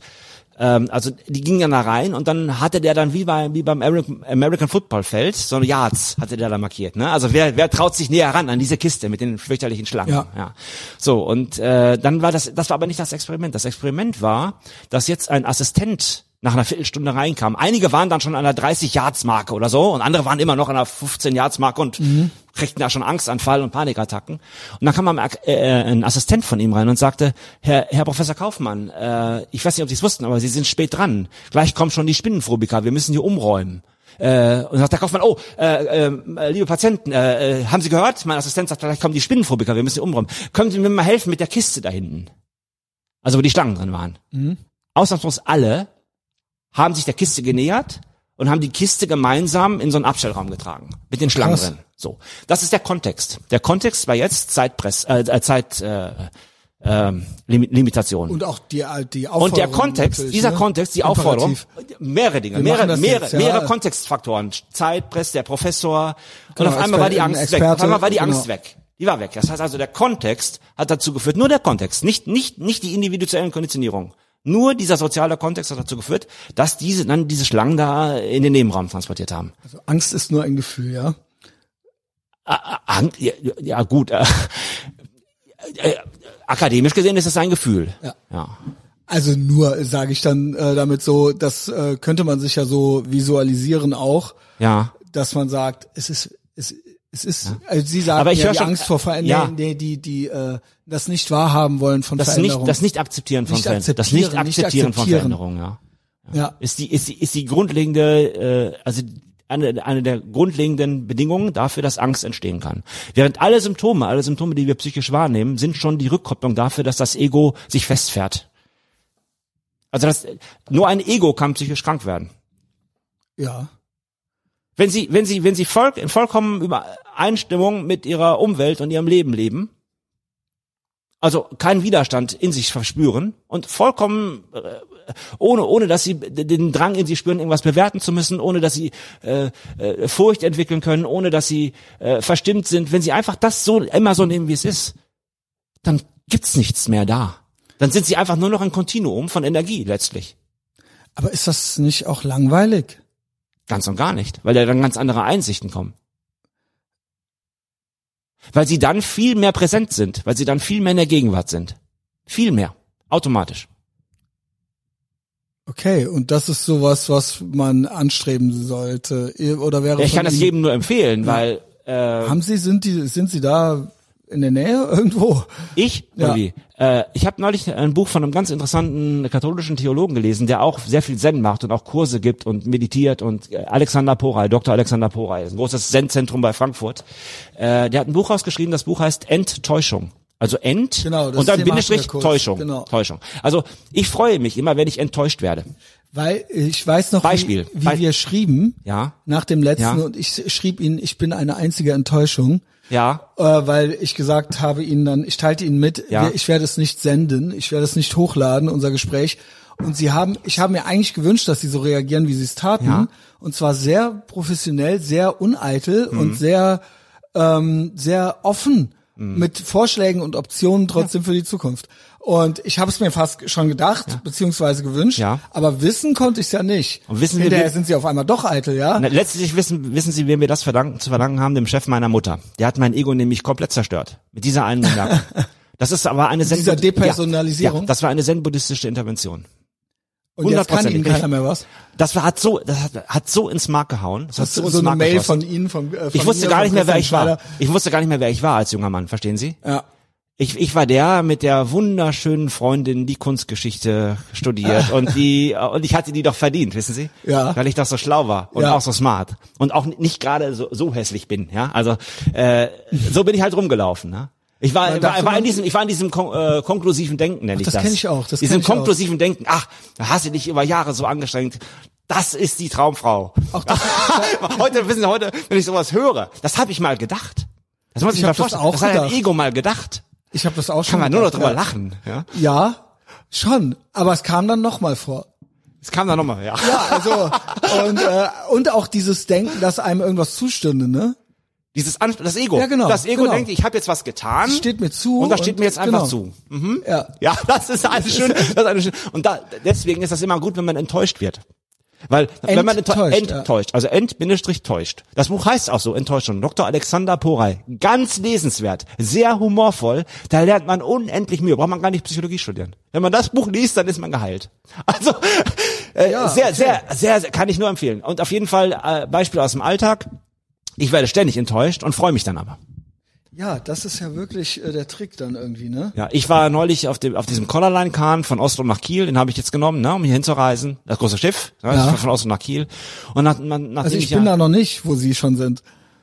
gut, aber ich gebe mal ein ganz banales Beispiel. Mhm. So, ähm, vor vor zehn Jahren hätte ich mich in so einer Situation noch richtig aufgeregt. Ja, In welcher? In die ich jetzt erzähle. Ach so, okay. Äh, also auf diesem Schiff, ich hatte, ich, ich, ich hatte ja die letzten Monate sehr, sehr, sehr viel Stress, weil ich ein Haus hab bauen lassen und viel, Genau, viel, viel um die Ohren. Ja, ja, gut, das steht jetzt alles und dann war es auch gerade so, äh, zwei Tage bevor ich dann nach Deutschland gekommen bin mit, mit dem Schiff, bin ich dann so, sagen wir sagen, fertig geworden. Mit dem ganzen Haus da, ja, Mhm. also mit den wesentlichen Sachen. Und ich dachte, ach, Mann, wenn ich jetzt am Freitagabend auf diesem Schiff sitze in der Panoramabar, dann machst du folgendes. Dann trinkst du erstmal drei Irish Coffee, vielleicht auch vier. Und dann gehst du noch runter ins Casino und spielst erstmal Roulette. Hab ich richtig gefreut. Klingt gut. Nach dem ganzen Stress, ne? Ja. Das hast du dir verdient. Ja. Das hast du dir echt verdient. Aber Sie haben sich gar nichts verdient. Nee, was soll ich mir verdienen? Aber jetzt kommt's ja. Ja, genau. Jetzt kommt's ja. Äh, ja, dann auf Norwegisch, ne? Äh, ja, ich hätte dann, dann gerne drei, äh, ich hätte dann gerne einen Irish Coffee. Äh, äh, soll ich was auf Norwegisch sagen? Gerne. Ja. Äh, ach, das wäre wie Heike Irish Coffee, wie, wie kann ich Geschenke Alkohol? Also wir haben kein Irish Coffee, wir können kein Alkohol ausschenken. Das sind die neuen Corona-Bedingungen. Verstehe. Okay, ja, okay, danke. Enttäuschend. Ja, aber jetzt meine Reaktion? Okay, kein Problem. Dann nehme ich halt ein Latte Macchiato und bestelle mir noch ein Stück Kuchen. Was soll's? Auch gut. Ohne irgendeinen Widerstand. Also ohne, ach, ach, nein. ah. Also an solchen kleinen Dingen merkt man dann, ich will das nicht alles Alters, äh, Erfahrung nennen oder so etwas, aber merkt man dann, dass man mit sich selber arbeitet. Mhm. Und das Roulette war dann auch kein Problem. Ja, dann war's halt, gab's halt kein Roulette. Ne? Das, Ach, das gab's auch nicht. Ach, nee, gab's auch nicht, nee, weil das ist ja Ansteckungsgefahr, wenn wir da um, um Roulette Ja, sitzen okay. und äh, ja. wie viele Dafür- Stücke für- für- Kuchen haben Sie gegessen? Ach, ich will ganz offen sein, zwei. Okay. Aber Roulette hatte ich mir extra was zur Seite gelegt, dass man einfach so verschleudern kann, wissen Sie? Ja. Äh, just for fun, ne? Ein also andermal. ich brauche das Ego, dann das Ego benutze ich immer, wenn ich so ein bisschen just for fun haben möchte, Mhm. kann ich mich drüber kaputt lachen. Ja, okay. Ja, Sie lachen. Also äh, ich, ich kauf's Ihnen auch ab. Sagen wir es mal so. Ja, und das ist eben das, der Aspekt der Enttäuschung. Immer wenn ich enttäuscht werde, dann bin ich immer sehr wachsam. Also wenn man enttäuscht ist, dann hängt es immer mit dem Ego zusammen. Nur ein Ego kann enttäuscht werden. Und wenn ein Ego enttäuscht wird, dann hat man schon eine sehr, sehr gute Rückmeldung. Da muss man nämlich untersuchen, was führt jetzt eigentlich zu der Enttäuschung? Welche Erwartungen habe ich hier soll gehegt? einem alles egal sein? Nein, das heißt gar nicht. Nein, es ich, ist ich nicht alles egal. ganz naive Fragen jetzt. Nein, mir ist auch nicht alles egal. Ich will ich hier nicht so rüberkommen, dass mir alles egal ist. Überhaupt nicht. Gar dass nicht. einen nichts mehr berührt und äh, Auch das nicht. Ich bin da weil dann wird man ja zu einem Nein, ich bin nicht kalten, Nein, ich bin, da, ich, bin, ich bin ja kein psychopathischer Teflonmann. genau. Ja? So, ja, Also, das juckt mich alles nicht, ja. Also Das meine ich nicht, ist, das meine ja. ich nicht. Das ist eine, das ist ein Missverständnis. Nein, Irgendwo das auch ist das Gegenteil. ne? Das ist das Gegenteil. Es ist, es ist das bedingungslose Einfühlen in das, was jetzt ist und es ist so, und auch nicht gar nicht, man muss man nicht mehr akzeptieren. Es ist das bedingungslose Einfühlen. Es ist so jetzt so und so und es wird nicht mehr rumgenölt und es wird nicht mehr verbessert. Es wird einfach so akzeptiert, wie es jetzt ist. Und das wird ausgehalten. Und das ist die Heilung. Das ist die Heilung. Jetzt kann man natürlich nicht sagen, ja, du hast schön reden. Äh, guck dir mal deine schwerst Krieg, Kriegstraumatisierten aus Tschetschenien an. Ich habe so Patienten. Äh, den kannst du doch nicht erzählen. Äh, pass mal auf, wirf Genau. dein Ego weg. Ha? Die sind ja sowas von assoziiert Ja, mit ihrem Fühlen, mit einem Stück Denken. Kuchen irgendwie so, ja, und die haben ja, Das nicht, das nicht. Aber was ich mit denen mache, wo ich auch, äh, also wo ich, wo ich behaupten würde, äh, wo, wo, es, wo, wo es sichtbare Erfolge gibt, ist natürlich die ganze Relationsarbeit und äh, die, die, die Schwere der erlebten Ermordung äh, der eigenen Schwester und das mit ansehen müssen, wie, wie, wie die eigene Tochter vergewaltigt wird. Äh, also wie, wie man das, wie man das in Ansätzen zumindest neu deuten kann. Und dass eben nicht nur die Vergewaltigung der Tochter dann das, das ist, was hängen bleibt. Sondern dass es immer etwas gibt, wo, wo man für sich selbst Stärke rausziehen kann. Ich habe einen tschetschenischen Patienten, mit dem arbeite ich nur mit Relation. Das Trauma ist gar, kein- gar nicht Thema. Der ist schwerst traumatisiert durch den Krieg in Tschetschenien, Anfang der 90er Jahre. Äh, der, äh, mit dem arbeite ich nur mit Relation. Das kennt er gar nicht. Er kennt, weiß gar nicht, was das ist, eine vertrauensvolle Relation. erklären Sie es äh, kurz. Was? Ja, wir, wir jetzt zum Beispiel, wir werden geboren und dass wir heute hier sitzen, verdanken wir einer vertrauensvollen Relation, nämlich den Menschen, die sich um sie gekümmert haben, als sie völlig hilflos waren. Da erlernen sie, dass sie eine Relation sind. Also wir sind immer in Relation. Es, es gibt uns nicht, ohne in Relation zu sein. Wir sind Relation. Noch besser. Wir sind, wir sind Beziehung. Wir haben nicht eine Beziehung und wir führen keine Beziehung. Wir sind Beziehung. Wir sind immer schon Beziehung. Okay. Wie die Katze. Die Katze, ich bin nicht Katzenhalter, aber ich habe Katzen beobachtet bei früheren Freundinnen. Äh, die Katzen, ja, ja, ganz interessant. Ich mag mehr Hunde. Ich mag mehr Katzen. ja, sehen Sie mal. Ich mag auch mehr lieber Frauen, die Katzen mögen. Schöne Beobachtung zweiter Ordnung. Ja. Ja. Gut, auf jeden Fall. Ich habe da äh, noch hab- eine Theorie, was die Hunde angeht, aber Jetzt okay. passen Sie auf, passen Sie auf. Äh, In meiner Welt, also meine, meine, meine Freundin hätten gesagt, die Katze setzt sich vor den Kühlschrank, weil sie uns demonstrieren möchte, sie möchte jetzt ihr Fresschen. Die Katze weiß auch, ne, wo das Fresschen ist. Ja. Äh, ich würde in meiner Welt antworten, die Katze, indem sie sich vor den Kühlschrank setzt, artikuliert sie eine Relation, nämlich die Relation Abhängigkeit. Ich bin abhängig von dir. Und ich komme nur an mein Fresschen, wenn du das Türchen öffnest. Aber sie steuert ja auch die Situation irgendwie Aber so ein bisschen. was, was der Lerntheoretiker jetzt sagen würde, klassische Konditionierung oder operantes Konditionieren, instrumentelles Konditionieren ist ja, die Katze setzt sich vor die Kühlschranktür und, Und guckt da versucht, hoch, genau. um damit zu signalisieren, äh, den, den Ich anderen. Ich, und den anderen dann den Reiz zu geben, Genau. ich stehe jetzt von deinem Sofa auf und Genau. gib mir das. In meiner Welt ist es anders. In meiner Welt ist es so, dass die Katze eine Relation aktualisiert. Abhängigkeit. Die sagt Abhängigkeit. Ich bin abhängig. Das ist der feine und kleine Unterschied. Okay. Und das machen wir ständig. Wir auch. okay. Von Anfang an, weil wir nicht anders konnten. Wir sind so geboren. Und der Zen-Weg ist genau das, diese Abhängigkeit wegzuwerfen. Am Ende. Ja, das äh, klingt, Zen, klingt gut. Zen ist nichts Fall. anderes als ein Wort für die Gegenwart. Nichts anderes. Zen ist nichts anderes als ein Wort für die Gegenwart.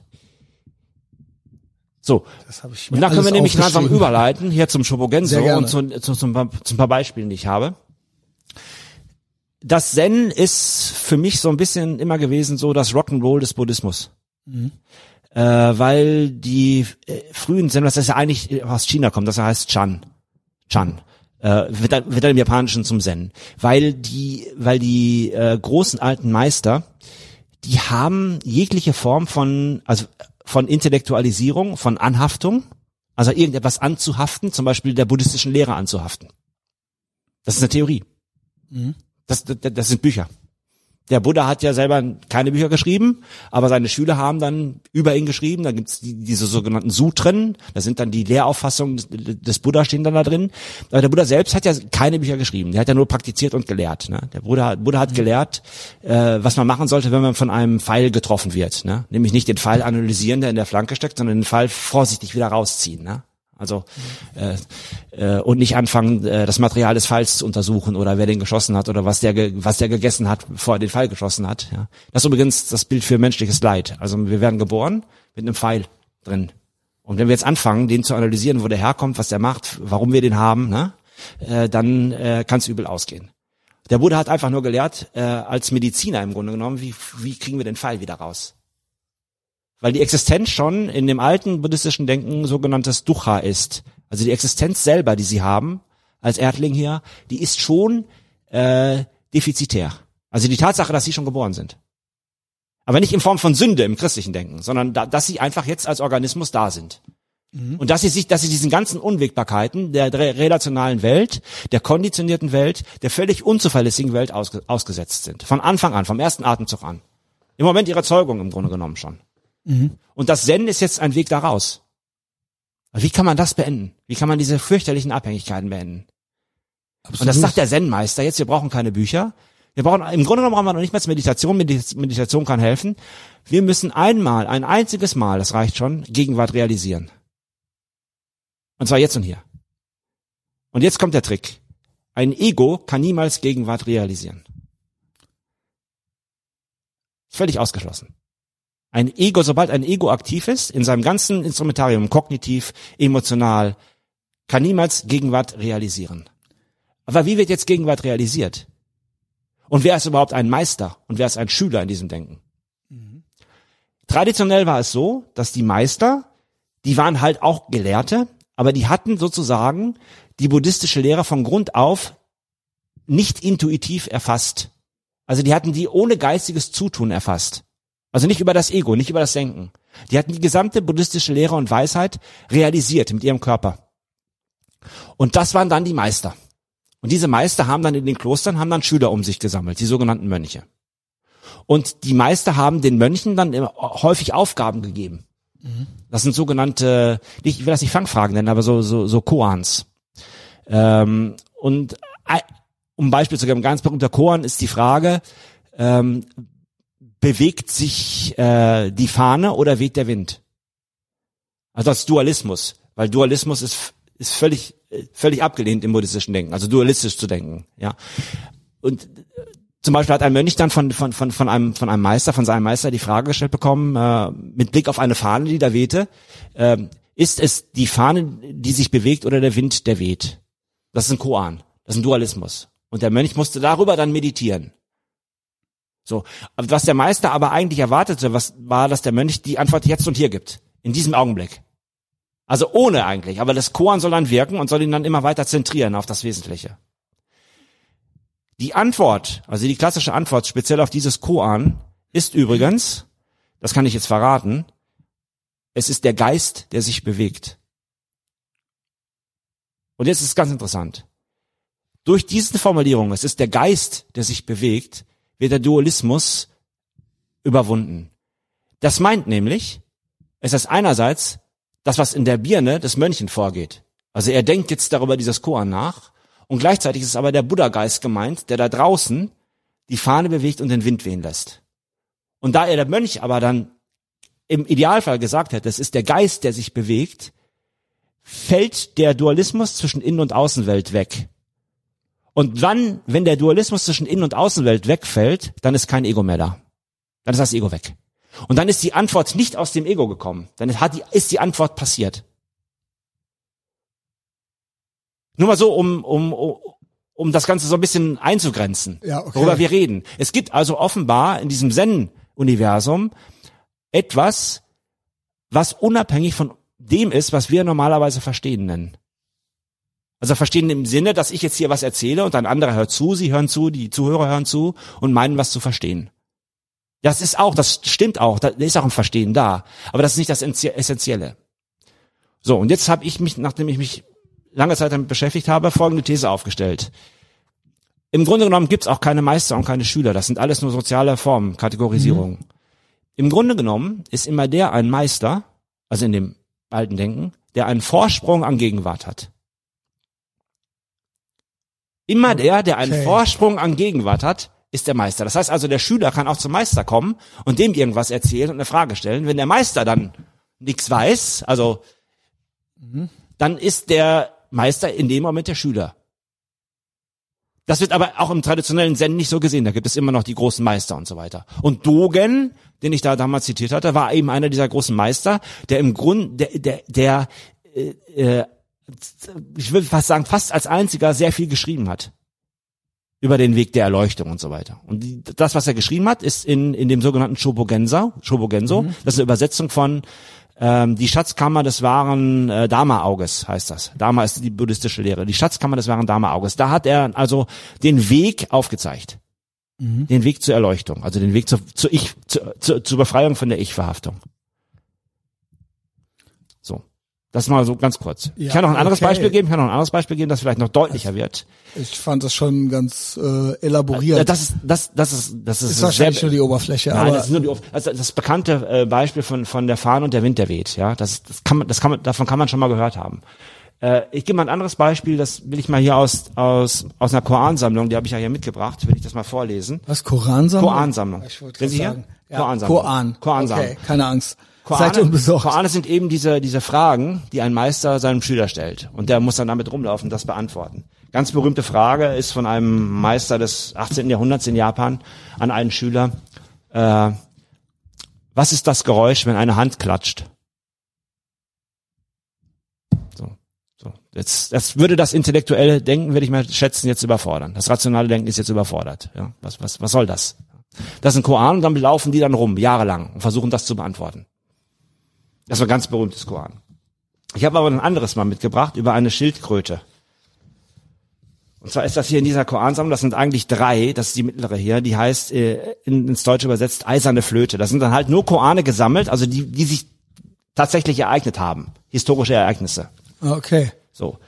Und dieser Koran, äh, ich lese dir mal vor. Der, der heißt Tasuis Schildkröte, kommt also aus China. Ein Mönch sah eine Schildkröte den Garten von Tatsu, Tatsuis Kloster durchqueren und fragte ihn, alle Wesen verhüllen ihre Knochen mit Fleisch und Haut. Warum verhüllt dieses Tier Fleisch und Haut mit Knochen?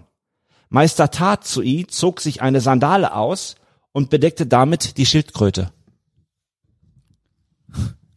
Damit hat der Meister einen Vorsprung an Gegenwart realisiert, indem er das Ursachendenken komplett exterminiert hat, ausgelöscht hat. Also es wird nicht mehr gefragt nach warum. Wird, er nimmt einfach die Sandale, legt sie auf die Schildkröte und das Thema ist gegessen. Dann stellt sich die Frage nicht mehr, weil diese Schildkröte, es geht nur um diese eine Schildkröte, es geht nicht um alle Schildkröten, nur um diese eine. Und das ist egofrei. Da hat, da hat das Ego nicht gehandelt. Man würde sagen, die Buddhisten würden sagen, das ist die Artikulation des Dharmas, hat der Dharma gehandelt. Und der Meister hat diese Lösung nicht aus seinem Ego heraus erfunden. Gut. Okay, also ich äh, wirklich, ich Ja. höre zu. Äh, Ja. Es ist, äh, nee, ich kann, ich glaube, ich kann Ihnen folgen. Ja. Es gibt also etwas, was uns Menschen existenziell berührt, was eben über dieses, über diese klassische Vorstellung von wir verstehen uns äh, untereinander hinausgeht. Und das ist im Zen, das will man im Zen erreichen. Das Ego kann, ist im Zen wertlos. Es hat keinen, keinen größeren Wert. Können Weil es Sie- stirbt doch sowieso. Vielleicht äh, sollten wir einmal, ich habe eine Ja. Was ist ein Ego? Ein Ego ist das komplexe, konditionierte Ding, also nicht, eigentlich nicht Ding, es ist das, mit dem sie rumlaufen. Dass sie sagen, ich bin der Christian Schneider, ich wohne hier in Köln-Ehrenfeld, Eine Identität. ihre Identität, wie sie der geworden, ihre, was sie ihre Talente nennen, äh, was sie erlebt haben, was sie sich für die Zukunft vornehmen, das alles ist Ego-Aktivität. Und das, das ist aber illusionär. Das ist zu, äh, da, dass Sie jetzt der Christian Schneider sind und ich bin der Jens Faust, das ist ein, äh, da, gibt's keinen Grund für. Das ist grundlos. Es, dafür gibt es selber keinen Grund. Okay. Ähm, es ist so. Es ist einfach. Es ist einfach. schauen Ich kann es anders erklären. Wenn ich Sie jetzt frage, okay, das mag ja alles stimmen und äh, klar, ähm, ich bin nicht mehr der, der ich als sechsjähriger Junge war. Und ich laufe heute mit ganz anderen Ansichten rum, als wie ich da mal 23 war. Äh, ich habe mich verändert. Das würden Sie sicher unterschreiben. Ich, ich bin manchmal, ja, ich äh, auch hier wieder, aber Hm. ich sehe eine Entwicklung. Ich sehe eine Ja, Entwicklung gut. und einen neuen Erfahrungshintergrund Okay, okay. und so weiter. Aber Okay. ich bin manchmal, wenn ich an meine Kindheit Ja. denke, überrascht, dass ich zu dem Schluss komme, dass ich eigentlich schon ich war. Ja, okay. und eigentlich also- schon mehr oder weniger fertig. Also ich, ich stelle so eine Frage öfter mal. Äh, ähm, gibt es etwas, also auch in meinen Mindfulness-Gruppen stelle ich die Frage ab und zu mal, sag mir mal, äh, trotz aller Veränderungen und allen Prozessen, die ihr durchgangen seid in eurem Leben, gibt es trotzdem etwas, was immer, immer, immer, immer, immer unverändert geblieben ist? Gibt es also einen Kern? So könnte ich es auch sagen. Und dann kriege ich äh, fast immer die Antwort, natürlich gibt es das. So, und das Zen widerspricht genau dem. Was sagt das Zen? Das Zen sagt, dass es so einen Kern nicht gibt. Und dass das dieser Kern illusionär ist und dass dieser Kern durch denkerische Aktivität entsteht. finde ich ja fast schwer zu, also, Es ist rational nicht zu erfassen. ja. Genauso wie die Lösung des alten Meisters mit der Schildkröte rational nicht zu erfassen ist. Aber die Frage stellt sich jetzt nicht mehr. Die Schildkröte hat jetzt die Sandale auf ihrem Panzer.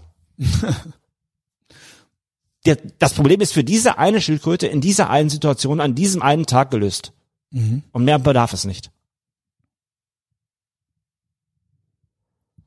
Gut. Interessant. Vielleicht, äh, man kann jetzt hier stundenlang erzählen darüber. Und Ja, äh, ich weiß, ist haben interessante, ja sechs Bücher hier liegen, ja. Ja, der, zum Beispiel den großen äh, Nagarjuna. Nagarjuna hat im zweiten, dritten Jahrhundert in Indien gelebt, in Nordindien und hat sozusagen äh, also fund, fundamentale logische Einsichten über über die menschliche Existenz völlig stichhaltig und mit einer so großen Präzision erarbeitet, wie es nie wieder passiert ist. Da können sich alle westlichen Philosophen von Platon über Aristoteles bis weiß, weiß nicht was äh, reichen da niemals ran.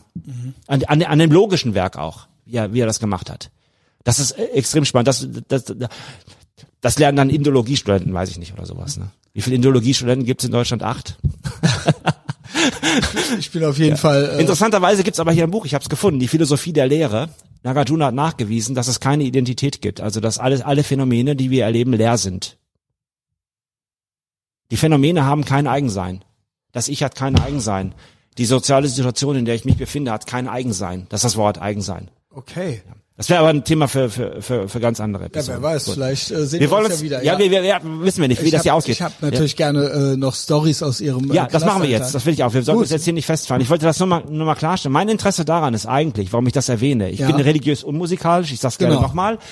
Aber es gibt jetzt Folgendes. Sozialwissenschaftlich ist diese Zen-Interaktion interessant zwischen den Meistern und den Schülern. Mhm. Weil es da um einen komplizierten Kopplungsmechanismus von Kommunikation und Bewusstsein geht. Und dieser Kopplungsmechanismus von Kommunikation und Bewusstsein, der ist fundamental unterschieden von dem, von dem, was wir hier glauben, wenn wir hier reden, was passiert. Und das interessiert mich. Was ist an diesem Kopplungsmechanismus von Kommunikation und Bewusstsein anders als im Alltag? Verstehe. Das ist eine wissenschaftliche Frage. Das ist eine rein, das ist eine sozialwissenschaftliche Frage.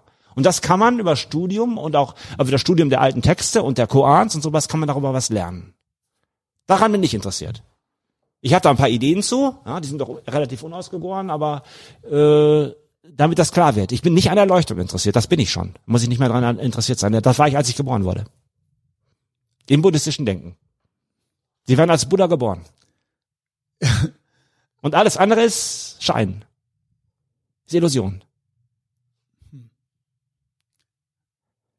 Ja, also das, in diesem Denken, ja, in diesem alten traditionellen Denken ist es so.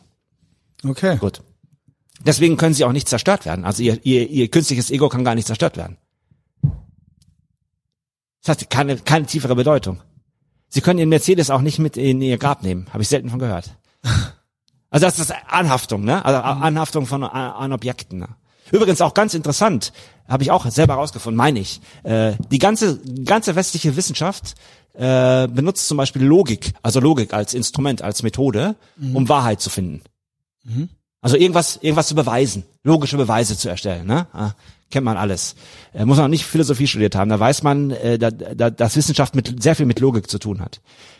Um Wahrheit zu erforschen, um Wahrheit zu finden. Um letztlich zu einer wahren Aussage zu kommen. Oder eben eine Falschheit zu beweisen. Ja, aber immer zwischen den Polen wahr und falsch. Ja? In diesem Denken hier, in dem alten buddhistischen Denken, völlig ganz anders. Man benutzt Logik aus einem einzigen Grund. Und das ist nur um die, also nur um den illusionären Charakter der Anhaftung an die Objekte zu durchschauen. Dadurch, da benutzt man Logik für. Also, dass man anhaftet, dass man Dingen anhaftet, hinterhersehend. Der schönen Vergangenheit oder wie auch immer. Mhm. Oder dem Auto, das man mal hatte. Oder irgendwas. Oder das schöne Gemälde. Und da benutzt man Logik, um diese Anhaftung zu, äh, sich davon zu, zu lösen, zu befreien aber nicht um Wahrheit zu finden. Logik wird da benutzt für ganz praktische Lebensfragen. Also damit man da nicht so verharrt drin. Ja, man, man soll sich von diesen ganzen Anhaftungen. Lösen. Wir haben ja eine Tendenz ja. anzuhaften. Ja. Und dann auch wir haften an Leuten an. Hey, zu bleiben ja, das ist ja das, das, das, das, das, das verursacht das Leid. Das Thema schlechthin. Das ist, ja auch das, ist das, was das Leid verursacht. Verlust und äh, Verlust, äh, genau von Menschen, Gegenständen, was auch ja, immer. Das ist die erste Phase des Buddhismus. Das hat der Buddha gelehrt. Ihr sollt nicht anhaften. Oder Unter Ängste anderem. vor Verlust. Genau, es ist nur eine, eine, eine genau. Kehrseite. Äh, das hat der Buddha, das war die Origin, das war eine der zentralen Botschaften, dass dieses Anhaften die Ursache von allem Leid ist, von allem menschlichen Leid. Das kann ich, das kann ich jetzt sehr gut verstehen. So und dann kam jetzt das war das Hinayana, das war, das war die erste Phase des Buddhismus. Und dann kam im zweiten, dritten Jahrhundert kam die zweite Phase, wo dann herausgefunden wurde, durch unter anderem diesen Nagarjuna, mit seiner Philosophie der Lehre, dass das richtig ist, was der Buddha gesagt hat, aber dass es noch weitergeht. Dass auch das Ich, dass sich, dass sich auch vom Ich befreit werden muss. Dass das auch noch Anhaftung ist. Also nicht nur, dass man an Objekten der Außenwelt anhaftet oder an anderen oder Menschen, Menschen ja. sondern auch an diesem Konstrukt Ich. Wer daran weiter festhält, wer nicht die, den illusionären Charakter dieses Ich durchschaut, der wird immer mehr Leid produzieren. Selbst wenn er die Anhaftung an Objekte aufgegeben hat. Mal eine ganz doofe Frage. Ja? Haben Sie da so ganz einfache Tipps? Wie man das löst, diese Anhaftung. Ja. ja. Sowas, äh, erstens, ja. zweitens, drittens. Ja, kann ich Ihnen sagen. Okay. So. Weil das ist doch indem jetzt man, praktisch. Ja, indem man, indem man für sich selber ein, eine Methode anwendet, die, nennt, die nennt sich, äh, können wir nennen, äh, mentales Tetralemma. Also nicht Dilemma, sondern mentales Tetralemma. Ähm, das mache ich auch häufig. Mentales Tetralemma. Tetralemma, Tetralemma, also Griech, äh, griechisch, griechisch vier, Tetra. Ah.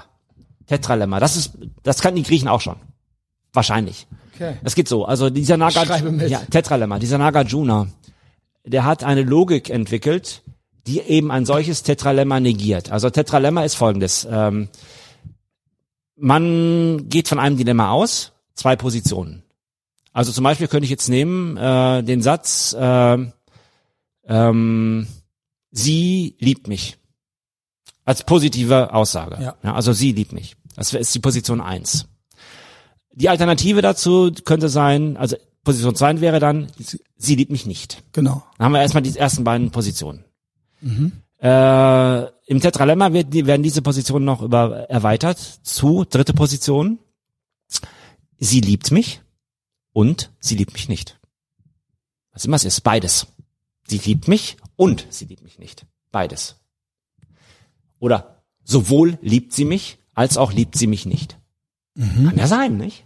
menschliche Gefühle sind ja komplex. Ja. Ja, ja also Liebe ist eine ganz komplexe Angelegenheit. vor allen Dingen, äh, genau. Wir reden ja nicht über Apfelsinen, ne? die gelb oder grün sein können. Ne? Gut, Ja, okay, und vor allem sich sind vorstellen. Menschen ja auch, ähm, ja, gibt ja manchmal Menschen mit äh, bestimmten Dispositionen Ja, und die ja. Sind dann wild, Ja, ne? ja. So, und dann die vierte Position, um es mal noch abzuschließen. Äh, weder liebt sie mich, noch liebt sie mich nicht. Okay. So, dann haben wir vier Positionen. Und jetzt sagt Nagarjuna folgendes. Erstens, also wenn, wenn, wenn, wenn, wenn sie jetzt Naga, wenn sie, wenn ich jetzt Nagarjuna wäre und sie würden mir sagen, äh, sie liebt sie. Dann sage ich, ich als Nagarjuna glaube erstens nicht, dass sie mich liebt. Ich als Nagarjuna glaube zweitens nicht, dass sie mich nicht liebt. Ich als Nagarjuna glaube nicht, dass sie mich nicht liebt und liebt. Und als Nagarjuna glaube ich viertens nicht, dass sie mich weder liebt noch nicht liebt. Damit sind alle vorherigen vier Po- Positionen negiert. Und dann frage ich zurück, welche Position habe ich jetzt als Nagarjuna? Und dann wird man herausfinden, da ist nichts mehr. Leere. Es gibt keine Position darüber hinaus. Es stellt sich sofort Leere ein. Damit hatte Nagarjuna bewiesen, dass jegliche Position dekonstruiert werden kann. Also für jede Position, die sie erfinden kann, können sie immer wieder negieren. Aber wie macht man das, dass man das wirklich fühlt dann? Zentralemma. Man macht ein Aber mentales das ist Zentralemma. Ich ja setze nur ein hin, Aufsagen, genau. Ja, aber dadurch, das übt man ein. Das übt man ein. Also quasi das machen. Es geht nur um die Struktur. Verstehen Sie? Sie können sich irgendetwas nehmen. Sie können sich irgendetwas nehmen, aber die mentale Struktur, das Sprechen. Sie können das auch gerne laut sagen. Wirklich Dieses das Einüben, machen? Das machen. Dieses Einüben. Ich mache das in meiner Es geht jetzt Mindfulness-Gruppe. nicht drum, das im Kopf, sondern es mal. einfach tun. Ja, Sie, ich, ich komme mal, äh, Beispiel, ganz konkret. Ich gehe in meine Mindfulness-Gruppe und sage, ja, letzte Stunde haben wir Nagarjuna so ein bisschen angerissen, ne, mit Mhm. Übungen auch. Äh, äh, hier, äh, Jale, jetzt finde ich meinen Namen, ja, Jale. Ähm, ich habe folgende Aussage für dich. Gott existiert. So, und dann kommt Jale. Gott existiert sagt- nicht. Äh, erstens existiert glaube ich er- nicht, erstens glaube ich nicht, dass Gott existiert. Ja. Zweitens glaube ich nicht, dass Gott nicht, das Tetralemma Genau, durch. genau. Das, das ist meine Übung. Das möchte ich, dass er das macht. Okay, das merke ich mir. Verstehen Sie? Weil dann, dann werden Sie nicht so positioniert. Und Das danach können Sie immer verwenden. Sie können das immer verwenden. Auch wenn Sie einer, äh, irgendeiner Sache beschuldigt. Auch in der Kommunikation. Wenn irgend, Ihnen irgendjemand etwas unterstellt. Das, sind, das ist nicht nur ein blöder Diskussionstrick. Davon gibt's genug. Aber das ist wirklich essentiell. Und das wird eingeübt. Weil Nagarjuna die These aufgestellt hat, dass alles Bedenkliche und Übel für die menschliche Existenz aus diesem Denken kommt, aus diesem dualistischen Denken. Deswegen hat er das, hat er das erfunden, dieses Tetralemma, und das noch negiert. Und jetzt werden Sie lachen. Das Ganze kann man auch physisch realisieren, wenn man jetzt eine Therapiegruppe hat. Man wählt nämlich für diese Positionen einzelne Menschen aus, die etwas repräsentieren und stellt die in den Raum rein. Und dann wählt man eine Position, die keine ist, also die rumgehen kann in dem Raum. So, und dann wählt man einen Patienten, dann lässt man das aufstellen und dann kommen da Dinge raus in so einer tetralematischen äh, Konstellation. Man kann also physisch damit auch arbeiten, als Therapeut jetzt. Das nennt man dann Strukturaufstellung.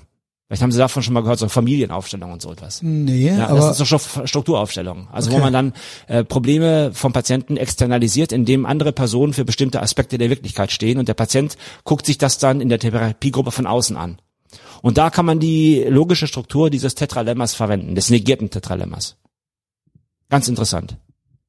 Allerdings. Ich kann das kurz erzählen, das kenne ich aus meiner Selbsterfahrung.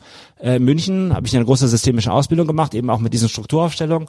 Äh, meine, meine Aufstellung, die der Professor damals gemacht hat, Professor Dr. Matthias Wager von Kibet, ein ganz großer Logiker, ganz großer Wissenschaftstheoretiker und Logiker, der hat also eine Aufstellung für mich gemacht, also in Selbsterfahrung, Tetralemma. So eine Tetralemma-Aufstellung. Also ich musste Positionen angeben. Ich hatte ein Dilemma. Also ich habe mir, habe selbst ein Dilemma vorgestellt. Also aus meinem, aus meinem Leben. Ein Dilemma, ein, ein Problem von mir. So, und dann hat er gesagt, ja, dann wählen wir, wählen wir ein Tetralemma, sucht die bitte aus den 30 Anwesenden, das sind alles Therapeuten und Ärzte, sucht die jemanden aus, der für Position 1 steht, der für Position 2, dann haben wir die alle aufgestellt. So, und die fünfte Position von diesem Tetralemma, die also das Ganze, das, dieses Viereck, das ist, sieht ja wie ein Viereck, das sind vier Positionen, äh, die, dieses Tetralemma negierte, die hatte die einzige Aufgabe war, sich so frei zu bewegen im Raum wie immer und das zu machen, was man will. Also kann man auch rausgehen. Ne? Und nicht daran teilnehmen. Ja, ne? wenn- so, jetzt kommt es. Jetzt kommt es. Jetzt kommt das absolut Faszinierende. Ich hatte mich da gefragt, unter anderem, ob diese, ob ich Geld zum Fenster rausschmeiße, wenn ich so eine Ausbildung mache. Was me- meinen Sie, was die fünfte Position macht? Wir hatten da so eine Kaffeekasse, da lag so Kleingeld. Der ging diese fünfte Position zu diesem Kleingeld dahin und schmiss das Geld durch den Raum. Ich hab Geld, ich hab Geld, ich hab genug Geld, ich muss mich nicht darum kümmern. Also genau die mentale Struktur, die ich hatte. Und das ist doch faszinierend, nicht wahr? Wie ist Ja. sowas möglich? Es muss also ein Wissen zwischen uns Menschen geben, das das Individuelle völlig übersteigt. Das habe ich da und mehrfach gelernt mit solchen Aufstellungen. Stell ich das vor. Also das war nur ein Nebenaspekt, aber die fünfte Position nahm den gleich auf. Weil ich mich fragte, was machst du hier? Was sitzt du hier? Warum fliegst du immer nach München? Warum gibst du hier Geld für Seminare aus? Kannst du doch was, was anderes machen? Ja. Das war so eine Frage. Und ich hatte das nie artikuliert. Und die lief dann auch noch rum, das war eine Frau, also nein, das war ein Transsexueller. Das kommt noch hinzu. Ein Transsexueller lief dann rum und schmiss dann das Geld durch den Raum. Hier, Geld. Aufregend. Ja, total, nicht wahr? Ja. Und da habe ich dann auch gemerkt, also das, was ich mir in meinem kleinen Geiste zurechtdenke, das ist ja lächerlich. Das sind ja ganz andere Dinge, die zählen. Und da wurde es sehr, sehr emotional in diesem Tetralemma. Und da wurden einige Dinge gelöst. Es hatte hypnotische Qualität, das ganze Ding. Also es Ja. ist eine Art der Selbsthypnose im Prinzip. Es ist eine Art der das Selbsthypnose. für sich zu machen, ja. Und dass, wenn Sie das einüben, wenn Sie einfach diese Struktur, Sie nehmen irgendeine Aussage, irgendeiner sagt etwas, und dann sagen Oder Sie einfach, sie sagen es selber. oder ich sage es mir selber. Und wenn Sie das Von immer, wegen, sie liebt mich, sie liebt mich nicht. Ah, schauen Sie mal, Genau. und dann werden Sie auch, das werden Sie sofort merken, Sie werden entspannter. Sie werden einfach entspannter. Sie nehmen das einfach als Tetralemma.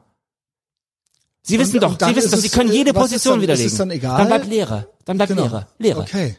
Dann bleibt einfach nur Leere. Deswegen heißt das Ganze hier ja auch Das die Lehre ich. von der Mitte Das oder die, die, Philo die Philosophie der Lehre. lachen, wenn die sie Philosophie der Lehre. Wenn sie raus sind, mache ich das. Nehmen Sie sich irgendetwas und dann lesen, dann, dann gehen Sie das was. genusshaft durch. Dann gehen Sie das einfach genusshaft durch. Okay. Und das hat für mich immer eine so entspannende Wirkung. Mhm. Weil ich dann einfach fühle ich mich befreit. Dann habe ich, dann habe ich wieder mal Positionen dekonstruiert. Ist das krass, dass Menschen so funktionieren? Dabei sind wir doch nur Säugetiere. Aber trotzdem Aber gibt's ganz, ganz, ganz komplizierte Säugetiere kompliziert, sind aber unterm Strich denke ich immer, wir sind dann doch nur Säugetiere, aber anscheinend doch nicht. Nein, sind wir nicht. Wir sind nicht nur Säugetiere. Also Wir sind auch anthropologisch Säugetiere. sind wir Affen. Ja, ja. Keine Wir sind Ahnung. Primaten, ja. Ja, wir sind genau, Primaten. genau. Aber wir leben im, im, äh, im Reich der Sprache. Und das ist ein Ja. ganz großer Unterschied. Das ist es, ne? das macht einen ganz großen Unterschied aus, ja. Gut. Spannend. Wir wollen, ich glaube, wir wollen noch eine Geschichte vom Gefängnis, ich Gerne, weiß nicht, ob die Zeit gerne. haben, weil Einfach vielleicht- sonst opfern wir hier aus. Ich meine, wir haben ja viele Sinnhorizonte jetzt Ja, hier wir gehabt. haben jetzt so 90 Minuten geredet. ja, äh, aber das 91 sollte ich vielleicht noch, weil ich weiß, dass ja auch die Menschen wollen ja Geschichten hören. bisschen Ja. Entertainment, ja. Ja, als die Leute hören, ist lieben. Stories. Ich mag gut. Stories. Ich mag Und das auch. Ich ist erzähl ja- Sie müssen wissen, das wissen Sie auch, dass Sie nicht einen Beruf haben, den jeder hat. Oder Das den jeder einfach so machen Und dann auch kann. die Konstellation, in der ich ein bin. Umfeld, Ja. sage ich Ja. mal, das ist ja ein Ja. bisschen spezieller. Ja. Und trotzdem, Sie sagen zwar, ähm, ähm, ja, es äh, ist irgendwie alles egal, aber den, die meisten Menschen sind doch fasziniert von äh, Kriminellen. Ja. Also ich auch. das ist ja nun mal so. ich ja. auch, ja. Genau. Bin's auch, sonst wäre ich nicht da. Also auch die Leute gucken gerne Krimis Mhm. und äh, ja, sie sagen, man soll nicht pathologisieren, aber viele Menschen interessiert es dann doch, Mhm. die Pathologisierung. Ja, auch wenn sie es nicht interessiert. Im Professionellen, Mhm. Ja. aber privat dann vielleicht Ja. doch. Ja, also äh, wenn es, wenn, wenn mich das Gefängnis nicht gereizt hätte, wäre ich ja niemals dahin gegangen. Genau. Ja, das war ja schon eine Herausforderung. Man ist das dann auch leid, ne, wenn man jahrelang als Psychotherapeut mit Standardsachen. Es ist genauso wie ein Ja. Automechaniker. Ja. Also, irgendwann reizt, reizt es dann nicht mehr, ne? Wobei auch da natürlich diese Menschen, im Endeffekt wird man ja nie nur, nur mit Standard, also Nein, jeder Fall, jeder Fall, ja das soll ich nicht gesagt haben. Jeder, genau. jeder Fall ist anders. Ja, das will ich deutlich sagen. Jeder Fall ist anders. Aber eine Persönlichkeitsstörung ist eine Persönlichkeitsstörung. Also, Gibt es ja ganz verschiedene Arten, aber Genau. eine Persönlichkeitsstörung ist ja sehr, sehr, sehr, sehr, sehr herausfordernd. Ja, ja, genau. Aber das gibt's Was sowohl übrigens auch eine falsche, falsche Bezeichnung ist. Wissen Sie, wie das eigentlich heißen muss? Das muss Relationsstörung heißen. Ja, weil die Relationen ja gestört sind. Die zwischenmenschlichen Relationen sind gestört. Ja. Ja, das ist eigentlich eine Relationsstörung. Ne? Menschen, wir nennen das Persönlichkeitsstörung, aber Mhm.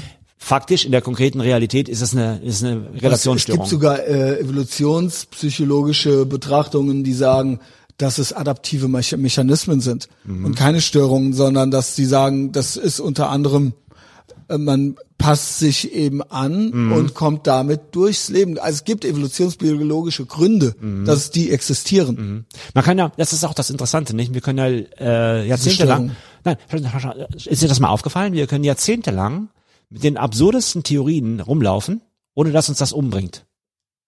Also in unserem psychischen System. Ja. Wir können ja die äh, unmöglichsten Ideen entwickeln. Was weiß ich nicht. Da, ich muss noch nicht mal über Konspirationsideen oder sowas Mhm. Theorien sprechen oder Praktiken. Äh, das bringt uns nicht um. Aber wird irgendetwas in unserem biologischen Dasein, irgendein Enzym wird gestört oder so etwas, dann kann das ganz schnell gehen und wir verschwinden von der Bildfläche. Aber die Birne, mit der wir alle rumlaufen, also die psychische Aktivität, die bringt uns nicht um. Die erzeugt eine Menge Leid. Sehr oft eine Menge Leid. Aber die bringt uns nicht um. Während, wenn, wenn, wenn was im biologischen System nicht in Ordnung ist, das merken wir sehr schnell. Ganz schnell. Das stimmt. Obwohl das so andere, ganz interessante, auch, äh, ne? man merkt das andere. In Ich bin auch, ja, jahrzehntelang mit einigen völlig abstrusen, falschen Ideen rumgelaufen. Das hat mich nicht umgebracht. Ich habe im Nachhinein verstanden, dass das eine Menge Leid erzeugt hat.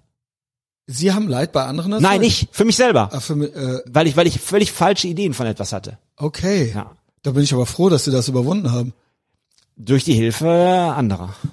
Also jetzt nicht als therapeutischer Fall. Ich meine, ich ja, hatte auch, jeder kennt das vielleicht in Ja. seinem Leben. Ja. Also ja, doch, Ja. klar, kann ich irgendwie nachvollziehen. Ich hatte falsche Ideen. Ja. sehr, sehr falsche Vorstellungen davon, was eine Gesellschaft ist zum Beispiel oder wie Kommunikation funktioniert. Oder was mir zusteht. Zum Beispiel, ja. Genau. Okay, zurück jetzt zum Gefängnis. Gerne. Ich will dir ein paar Geschichten erzählen, weil in in. Therapie mache ich das ja auch, dass ich häufig Geschichten erzähle. Sehr gerne. Also weil, die, weil die Patienten davon, die sind viel näher, viel eher bereit, das zu akzeptieren, was man in Geschichte, also anekdotisch darstellt. Ja, also die das, das riecht die an, ne? Ja, das riecht genau. die an und nicht, nicht mach so oder mach so oder ich empfehle dir das, sondern ich erzähle dann die gerne Menschen Geschichten. lieben Stories. Ja.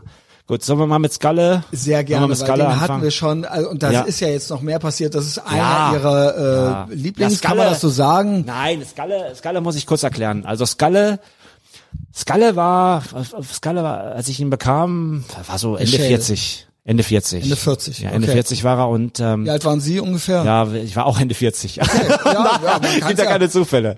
Und Also- Skalle, Skalle, kennen Sie noch äh, Michel aus Lönneberger von As. Astrid Lindgren? Den ken Ja. kennt man ja, ne? Klar. Ja, so. Und das müssen Sie sich vorstellen. Michel aus Lönneberger, der war ja blond und Skalle war halt schwarzhaarig, ja. Mhm. Oh, aber und Für einen Norweger. ja. Das war gut, aber auf jeden Fall äh, so, das war, Skalle war der erwachsene Michel aus Lönneberger. So kann man sich das vorstellen. Also er hat wirklich so die klassischen kriminellen Dinge, da mal ein Boot gestohlen, ne, da mal das gemacht und da mal einem, da mal einem die Fresse poliert, auf Deutsch gesagt. Ne. Das war so ein richtiger Krimineller, wie man sich so vorstellt. Verfolgungsjagd mit der Polizei. Ne? Okay, Draufgänger. Richtiger, richtiger Draufgänger. Das war Skalle. Also der, ja. So, und Skalle hatte da ADHS, da war mit diagnostiziert und meine Aufgabe war jetzt, ja, meine Aufgabe war jetzt, äh, ja, die Medikation neu einzustellen, also dem Arzt Mhm. eine Empfehlung zu geben, was können wir da jetzt machen, ne, weil gab's andere Medizin. Auf jeden Fall Skalle, der Grund, warum er im Gefängnis war, ist auch interessant. Das ist nämlich interessant, deswegen heißt er ja auch Skalle. Ja, bitte. Und zwar, Ich weiß es Skalle, Skalle, Skalle ist äh, vor zwölf Jahren nach Schweden gezogen, weil er nur noch mit der Polizei Probleme hatte und die Polizei Mhm. ihn ständig auf den Kieker hatte. Ist er dann nach Schweden gezogen, nah an die norwegische Grenze. Und da war er, Die haben einen Deal miteinander, man kann das?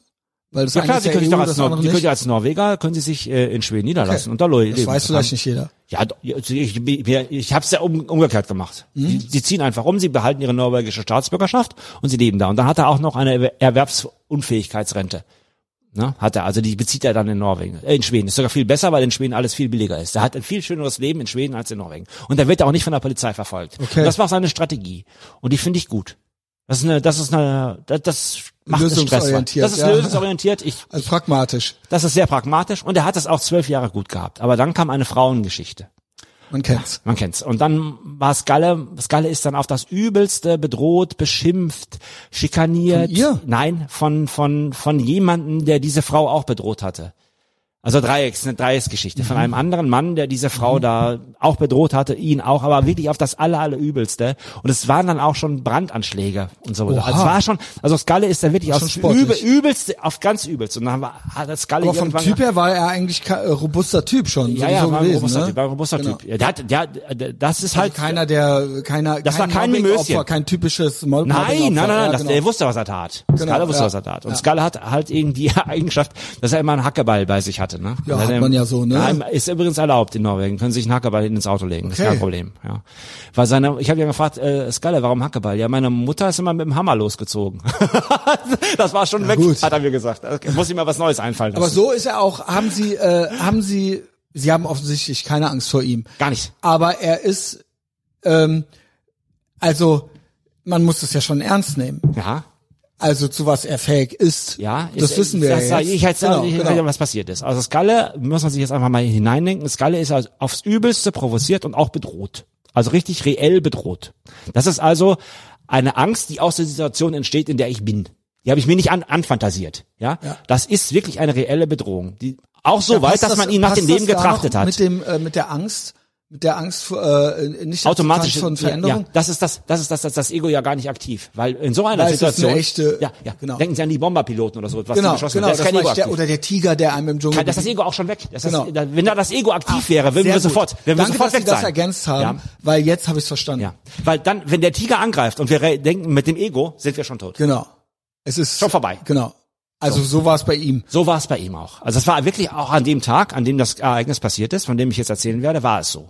Also Skala hat sich dann mit diesem besagten Mann, der da seine Freundin in Norwegen, das war übrigens eine heimliche Geliebte, das kann man ja jedem zugestehen, äh, hat er sich dann auf einem Parkplatz getroffen, um da klar Schiff zu machen. Okay, So, wie sich Männer halt so wie sich verabreden, Männer ja, verstehen. genau. So, und dann ist er halt, äh, Skala war unter, äh, zu diesem Zeitpunkt Unterschenkel amputiert. Also er hatte nur noch äh, einen Unterschenkel, hatte also so eine Prothese. Und dann kam er dann, wie aus dem Horrorfilm, mit dem Beil auf dem Rücken, äh, nähert er sich dann dem Auto. Der Typ, der in dem Auto saß, wusste von nix. Und dann hat er das Beil genommen und hat ihm das Beil, also dem Typen, der im Auto saß, frontal in die Stirn geschlagen. Ohne ein Wort zu sagen. Und dann ist er wieder gegangen. Ja gut, damit war das erstmal erledigt. Das war dann erledigt. Das Ja. Problem war gelöst.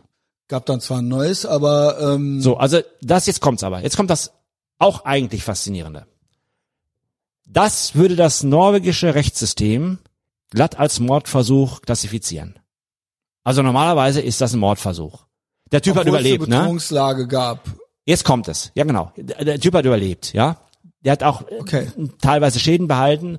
Aber Aber, krass, ja. das norwegische Recht, das, hat, das ist eigentlich das Faszinierende. Das hätte ich niemals gedacht. Das norwegische Recht hat da wirklich zugrunde gelegt, dass er in Notwehr gehandelt hat. Also verkürzt gesagt. Weil er quasi plausibel machen konnte. Ja, sein Anwalt, sein Anwalt hat wurde. plausibel, und das war, gab auch Beweise darauf, dafür und so etwas, Mhm. ne? Also, und daher habe ich ihm den Namen Skalle gegeben, weil er Aber, halt mit dem aber, aber es gilt trotzdem noch als eine dass Körperverletzung. er ist verurteilt worden für Ausübung äh, grober Gewalt, Mit Waffe wahrscheinlich noch oder irgendwas. ja, oder? äh, mehrere Okay, Dinge natürlich. ja, Aber er ist nicht, das ist ja jetzt das Entscheidende und das Interessante, er ist nicht für einen Mordversuch verurteilt worden. Das ist er nicht. Und hat da anderthalb Jahre bekommen. So. Und dann kam er halt zu mir. Ja, und Skalle, wirklich auch, da, da, solche Patienten machen es einem einfach. Der war wirklich total konkret. Der hat immer in der Gegenwart gelebt. Im Hier und Jetzt. Im Hier und Jetzt, ja. Der hatte ganz einfach, ganz einfach und der, der hat, der, da war nicht viel mit Intellektualisieren oder so. Er war total aufrichtig. In allem, was er getan hat, war er aufrichtig. Und er hat mir dann, weil er das so toll fand, dass ich ihn Skalle nannte, hat er mir dann in Das der, weiß ich noch, ja. hat er mir dann, das habe ich leider jetzt nicht mitgenommen, das hätte ich ihm zeigen sollen, hat er mir dann in der, in der Gefängniswerkstatt ein Hackebeil gemacht. Genau. Also aus Holz, so als Modell. Aber original, wenn Sie das sehen, meinen Sie, das ist ein richtiges Hackebeil. Und hat er dann, in das Hackebeil hat er dann mit äh, altnorwegischen Ruhen, hat er dann Skalle rein, Das reingeritzt. ist ja wholesome. Das, das ist, ist das nicht eine geniale Idee? Ja. Da habe ich ihm dann gesagt, Skalle, aber dann Ich war das schon, gern. Ja, ja. äh, ich habe es bei mir zu Hause im Wohnzimmer liegen. Mit diesen Runen auch noch. Mit den ja, Runen da noch drin, ne? Ja, und er hat aber auch gesagt, ich habe aber auch ein altes norwegisches Beil bei mir zu Hause in Schweden hängen. Das habe ich auch noch, aber das nehme ich natürlich nicht im Auto mit. Ja. Gut, auf jeden Fall äh, habe ich ihm dann vorgeschlagen, Skalle, bevor du hier abhaust, aber dann kam schon wieder Corona-Restriktionen, geh in die Werkstatt und mach dich selber. Also äh, mach eine Statue mit dir, äh, mit deinem Bein, mit dem amputierten Unterschenkel, aber mach dir so ein, so ein Piratenholzbein, weißt du? Mach, mach das Mhm. ja. so. also Weil göttlich. er konnte es ja anscheinend gut, ja, war der Ja, total, total, er war total handwerklich, total begabt. Also völlig äh, faszinierend. Also auch Spaß gemacht dann. Spaß gemacht. So, und dann, ne? das haben wir leider nicht mehr erreicht. Und Dann, dann malst du dir noch ein Borussia Dortmund äh, Trikot an, weil er auch Borussia Dortmund Fan war. Das kam auch noch hinzu. Ja, ja Shoutout an die Dortmund-Fans. So.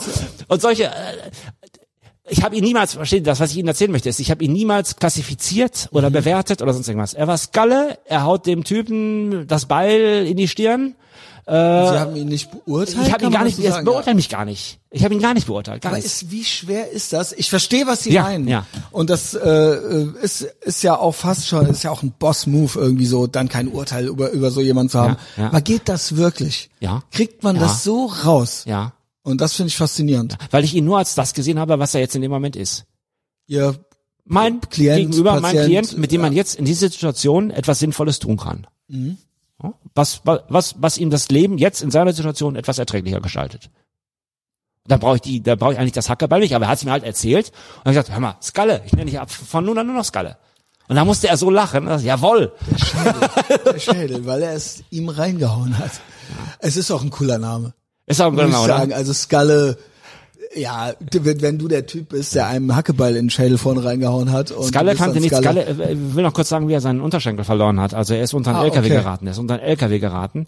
Man sagt, er hätte sich selbst angezündet und wäre vor den LKW gelaufen. Man sagt das. Äh, Also dann muss ich aber schon sagen, das geht ja schon auch in eine Richtung, was ist das dann, Schizophrenie oder was? Nein, oder? nein, nein, das war er definitiv nicht. Das war er. Er soll sich wahrscheinlich im extrem, betrunkenen, extrem, extrem betrunkenen Zustand nicht mehr zurechnungsfähig. Okay. Ja, und auch wahrscheinlich auch unter Drogeneinwirkung. Was ja auch, sich, es geht, es ging das Gerücht. Er hatte keine, keine Brandverletzung oder so etwas. Ja, Okay. es war nur ein Gerücht. Ja, aber dem folge ich da nicht. Ne? Aber, aber, er ist auf jeden Fall unter Jetzt kann man LKW natürlich die geraten. Frage stellen, warum setzt sich jemand so extrem unter Drogen und Alkohol, dass er sich an, also ne, das sind dann alles so, Ja, aber er- was gesichert ist, dass er unter einen LKW geraten ist. Ne? okay, ja. Und er war ein lebensfroher Typ. Also Und ist er hat es das auch überhaupt immer nicht noch, bedauert. Oder? hat- Ich Ja, glaub, doch, ja, sie ist, nach Schweden, immer- er ist nach Schweden deportiert worden dann. Äh, aufs eigenen Wunsch dann auch, ne? Weil das da ein bisschen besser hat. Ich hatte sie so verstanden, als ob es da noch Updates jetzt gäbe und so weiter. Ja, ich, ähm, äh, ja, nicht mehr viel halt, ne? Also äh, er ist nach Schweden deportiert und er hat, das kann ich vielleicht auch noch erzählen und äh, da muss man auch aufpassen, wenn man äh, in so einem System arbeitet. Äh, ich hatte ihn dann, ich habe ja, ich habe ja Devotionalien in meinem Büro äh, liegen, Harley Davidson Tassen und Borussia Dortmund. Genau, sie so sind weiter. ja auch mit der Harley angekommen heute. Nee, bin ich heute nicht. Nein, Nee, aber ich, womit? die, die wahnsinnig. Aber Harley Rucksack. ja, auf meinem Auto. Okay, dann fahr, dachte ich, fahr doch jetzt hier nicht rum und Ich dachte, ich dachte, ja, okay, Um den Toten. Mein Ego ist mir viel zu wertvoll. gut. Das soll es doch nicht sein. Gut, ja, war jetzt okay. Auf jeden Fall, pass auf. Äh, dann war das so, dass ich ihn natürlich äh, ganz aus Versehen eine Borussia Dortmund-Tasse überlassen habe. Also er trinkt bei mir einen Tee, trinkt bei mir einen Tee oder einen Kaffee oder was. Ne? Nimmt Und sie dann, mit. wenn's- ja, also so war die offizielle Version. Ne? Weil das ist natürlich rausgekommen, dass er da Borussia Dortmund Devotionalien auch in seiner Zelle hat, Wimpel. Und Ja. ich. Aber die Wimpel und die Poster und sowas, das haben sie nicht zu mir konnektiert. Das haben sie ihm also, das haben sie ihm geglaubt, dass er das mitgenommen hat. Aber die Tasse. Tasse. Und da kam dann einer von den Obermachern in mein Büro und meinte mich zu disziplinieren ne? und zu sagen, also hier äh, bisschen aufpassen, Warnung, ich schreibe jetzt hier ein Referat, ne? den Gefangenen dürfen keine Geschenke gemacht werden. Ja, Und ich, ja, okay, ja klar, weiß ich doch, weiß ich doch. Ne? Es war so. Also wir hatten hier eine angeregte Diskussion und äh, wir hatten Spaß hier ja, zusammen. Es war ein gutes Klima und wir haben hier einen Tee zusammen getrunken. Und er hat aus Versehen jetzt die Tasse mitgenommen. Weil wir waren so im Gespräch und er hatte noch ein bisschen Tee und hat sie mit hochgenommen. Und Skalle hat das natürlich dann auch bestätigt. Ähm, Natürlich. Natürlich hat er das bestätigt. Ne? Und am letzten Tag, als er dann ver verlegt worden ist, bin ich dann hoch mit einer Tasse Tee, mit einer Borussia Dortmund Tasse Tee und denken Sie mal, was passiert ist. Ähm, ich, ich habe keine Ahnung. Ich habe doch glatt diese Tasse, Borussia Dortmund Tasse mit Tee in seiner Zelle vergessen. Nein. Sie sich das vorstellen? Das ist mir erst drei Tage später eingefallen. Sowas aber auch. Ja, Ja. Wie konnte das bloß passieren? das äh, ist ja wirklich ein Zufall. Ein ganz großer Zufall. Wholesome, also es ist ja wirklich genau richtig Das zu ist ja- Weihnachten, zu Weihnachten, ja. Es ist richtig, eine richtig schöne. Nein, Sie, äh, hier, la- mal am Rande, Sie müssen im Gefängnis aufpassen, was Sie tun. Ja. Also ich bin unter ständigen Überwachung. Neulich ist die Bibliothekarin ist rausgeschmissen worden. Weil sie, eine meiner Patienten hat sie Instagram Fotos gezeigt, also Kontakt zur Außenwelt hergestellt, Mhm. von seiner ehemaligen Freundin. Die tourte durch Südamerika und mein Patient ist Holländer, die Dame in der Bibliothek ist auch Holländerin, die sprechen ihre Muttersprache da. wie bei Ihnen und Dennis. Ganz ja. genau. Und da guckt, da guckt der Justizvollzug aber ganz genau drauf. Und da hat man halt herausgefunden, dass sie ihm 13 Instagram-Bilder gezeigt hat. Die haben sie rausgeschmissen. Halte ich aber auch tatsächlich für eine heiße Nummer. Ist eine heiße Nummer, natürlich. Also Das ist eine ganz jo. heiße Nummer. Ja. Weil, weil die Frau sozusagen das Hoheitsregime des Justizvollzugsdienstes unterminiert. ja, und vor allen Dingen wer weiß, was das in ihm auslöst, seine Freundin da irgendwo in Lateinamerika rumspringen zu sehen, während er gerade. Das wusste ja auch. Das ist schon, das, das löst jetzt nicht so viel in ihm aus. Weiß ich nicht. Äh, okay, ja, es gibt Leute, die ähm, werden dann vielleicht noch mal wild oder so. Ja, nein, das ist eigentlich eine psychisch starke Person, aber der hat auch wirklich 15 Jahre er gekriegt. Oha, was heißt das? Wofür? Ja, das, das kann ich vielleicht Ach so, als letzte das- Geschichte, Gerne, dass man, gerne, dass man, dass man das mal greift, worüber wir hier reden. Äh, also der Mann ist, äh, ist mein Patient, der ist auch traumatisiert, zweifach. Also der, der Holländer? der Holländer, ja. Okay, ist mein das ist ja Patient. das war der, war der äh, Zellennachbar vom, vom Dennis Bigel. Und die haben sich auch immer gut verstanden. Ja. Mhm. So. Ähm, und ähm, der ist äh, ganz diffus äh, in, in Drogenschmuggel Mhm. verwickelt. Der ist auch verwickelt da drin. Ja, das ist deutlich, dass er verwickelt ist. Aber ich will es kurz zusammenfassen. In, in der Beweisführung der norwegischen Behörden gibt es keine positiven technischen Beweise. Es gibt Mhm. nur Wahrscheinlichkeiten. Es gibt Wahrscheinlichkeiten. Aber richtige positive technische Beweise. Indizien oder wie Indi- nennt man's? Ja, genau. ja, es gibt so vage Indizien. Genau. So. Man weiß Ja, es im nicht. norwegischen Recht gilt aber die, äh, der, der Rechtsgrundsatz des in dubio pro reo, also im Zweifel für den Angeklagten nicht. Ah, Mhm. gilt, nicht. Nein, gilt nicht. Das war auch für Dennis ein Problem, Ganz ne? genau. Dieser Grundsatz gilt nicht. Krass eigentlich. Man denkt, in jeder westlichen Industrienation äh, ist das so. Nein, denken Sie nicht so weit. Nein, nein, nein, nein, nein. Das, das haben die Norweger schon rausgefunden, dass das ungünstig ist. So. De Aber dementsprechend, das ist auch ungünstig, Dementsprechend ja. gibt's den schönen Gummiparagraphen im Betäubungsmittelgesetz, also im norwegischen Betäubungsmittelgesetz, mit Wirkung in. Mit Wirkung an, könnte man auch sagen. Also, hat mal den Hund vom Drogendealer Gassi geführt Mhm. und war dabei verdächtig, können sie auf dem Polizeirevier landen. Also ohne technische Beweise. Okay. Und der Holländer ist wirklich ohne te positive technische Beweise. Er hat, er hat einen LKW aufgesucht, in dem sich Drogen befanden und ist in die Führerkabine gegangen und hat die Gardinen zugezogen. Und dann hat die Polizei zugeschlagen und hat mit dem LKW-Fahrer gesprochen. Und in dem LKW hat man dann größere Mengen Drogen gefunden. Das war's. Okay, aber trotzdem. Er wurde dann aber vom norwegischen Gericht als Drahtzieher, als der Main Man, also der Große, äh, klassifiziert. Mhm. Und dann hat er 15 Jahre bekommen. ist aber auch krass. Dieses nicht, äh, Sie sagen, das Ja. problematische in dubio Ja. pro reo Ja. nicht zu äh, oder zu haben, das haben die Das erkannt. ist mehr als problematisch. aber es nicht zu haben, führt ja dann zu solchen, also Gefängnisstrafen. immer, immer die, äh, Er ist natürlich nicht die Schuld zu beweisen, sondern die Unschuld beweisen Richtig. zu müssen, ist ja, Richtig. Er ist natürlich gewohnt, wenn man eine Tüte mit 5 Gramm äh, Kilo Kokain mit seinen Fingerabdrücken drauf findet, dass er in Holland nicht verurteilt wird. Wird Mhm. er ja nicht, ne? Weil was hat, was hat eine Tüte, die man im Supermarkt kaufen kann mit Fingerabdrücken, wo- ist doch nicht sein Problem. Ja. Ne? Wird er ja nicht. Ist ja kein, ist ja kein was heißt, was heißt das? Was heißt ja. gar nichts heißt das? Ne? Ja. Die Tüten findet sie im Busch, ja? kann Ja. man die finden. Ne? Das heißt gar nichts. In Norwegen ist das Todesurteil. In Norwegen ist das klar. Gut, dass Das der Dennis da hingeflogen ist. Immer mit Das war ein schlauer, schlauer Z- Schachzug. Wow. Ja. Und dann, dann auch äh, äh, bedobt und äh, Also, das ist nicht seiner noch- hört, Herren hört Sinne. euch die anderen Folgen an, ja. Äh, Dennis 1 bis 4. Ja. Also, Wahnsinn. So, jetzt aber abschließend zum, Genau. zum wir nennen ihn übrigens Flying Dutchman. so, abschließend, abschließend zu ihm. So, jetzt hat er natürlich die Möglichkeit, nach Holland zu überf überführt zu werden. Mhm. Er hat 15 Jahre, davon muss er zwei Drittel absitzen, also 10 Jahre. Mhm. Ja, aber das Problem ist, er wird dann nach Holland in ein Hochsicherheitsgefängnis überführt. Und im Hochsicherheitsgefängnis, man kann die Strafe in Holland reduzieren auf zwölf Jahre. Das machen die holländischen Behörden. So, aber im Hochsicherheitsgefängnis in Holland muss er dann äh, bi- bis auf das letzte Jahr sitzen. Das heißt, er kommt niemals in offenen Vollzug oder so.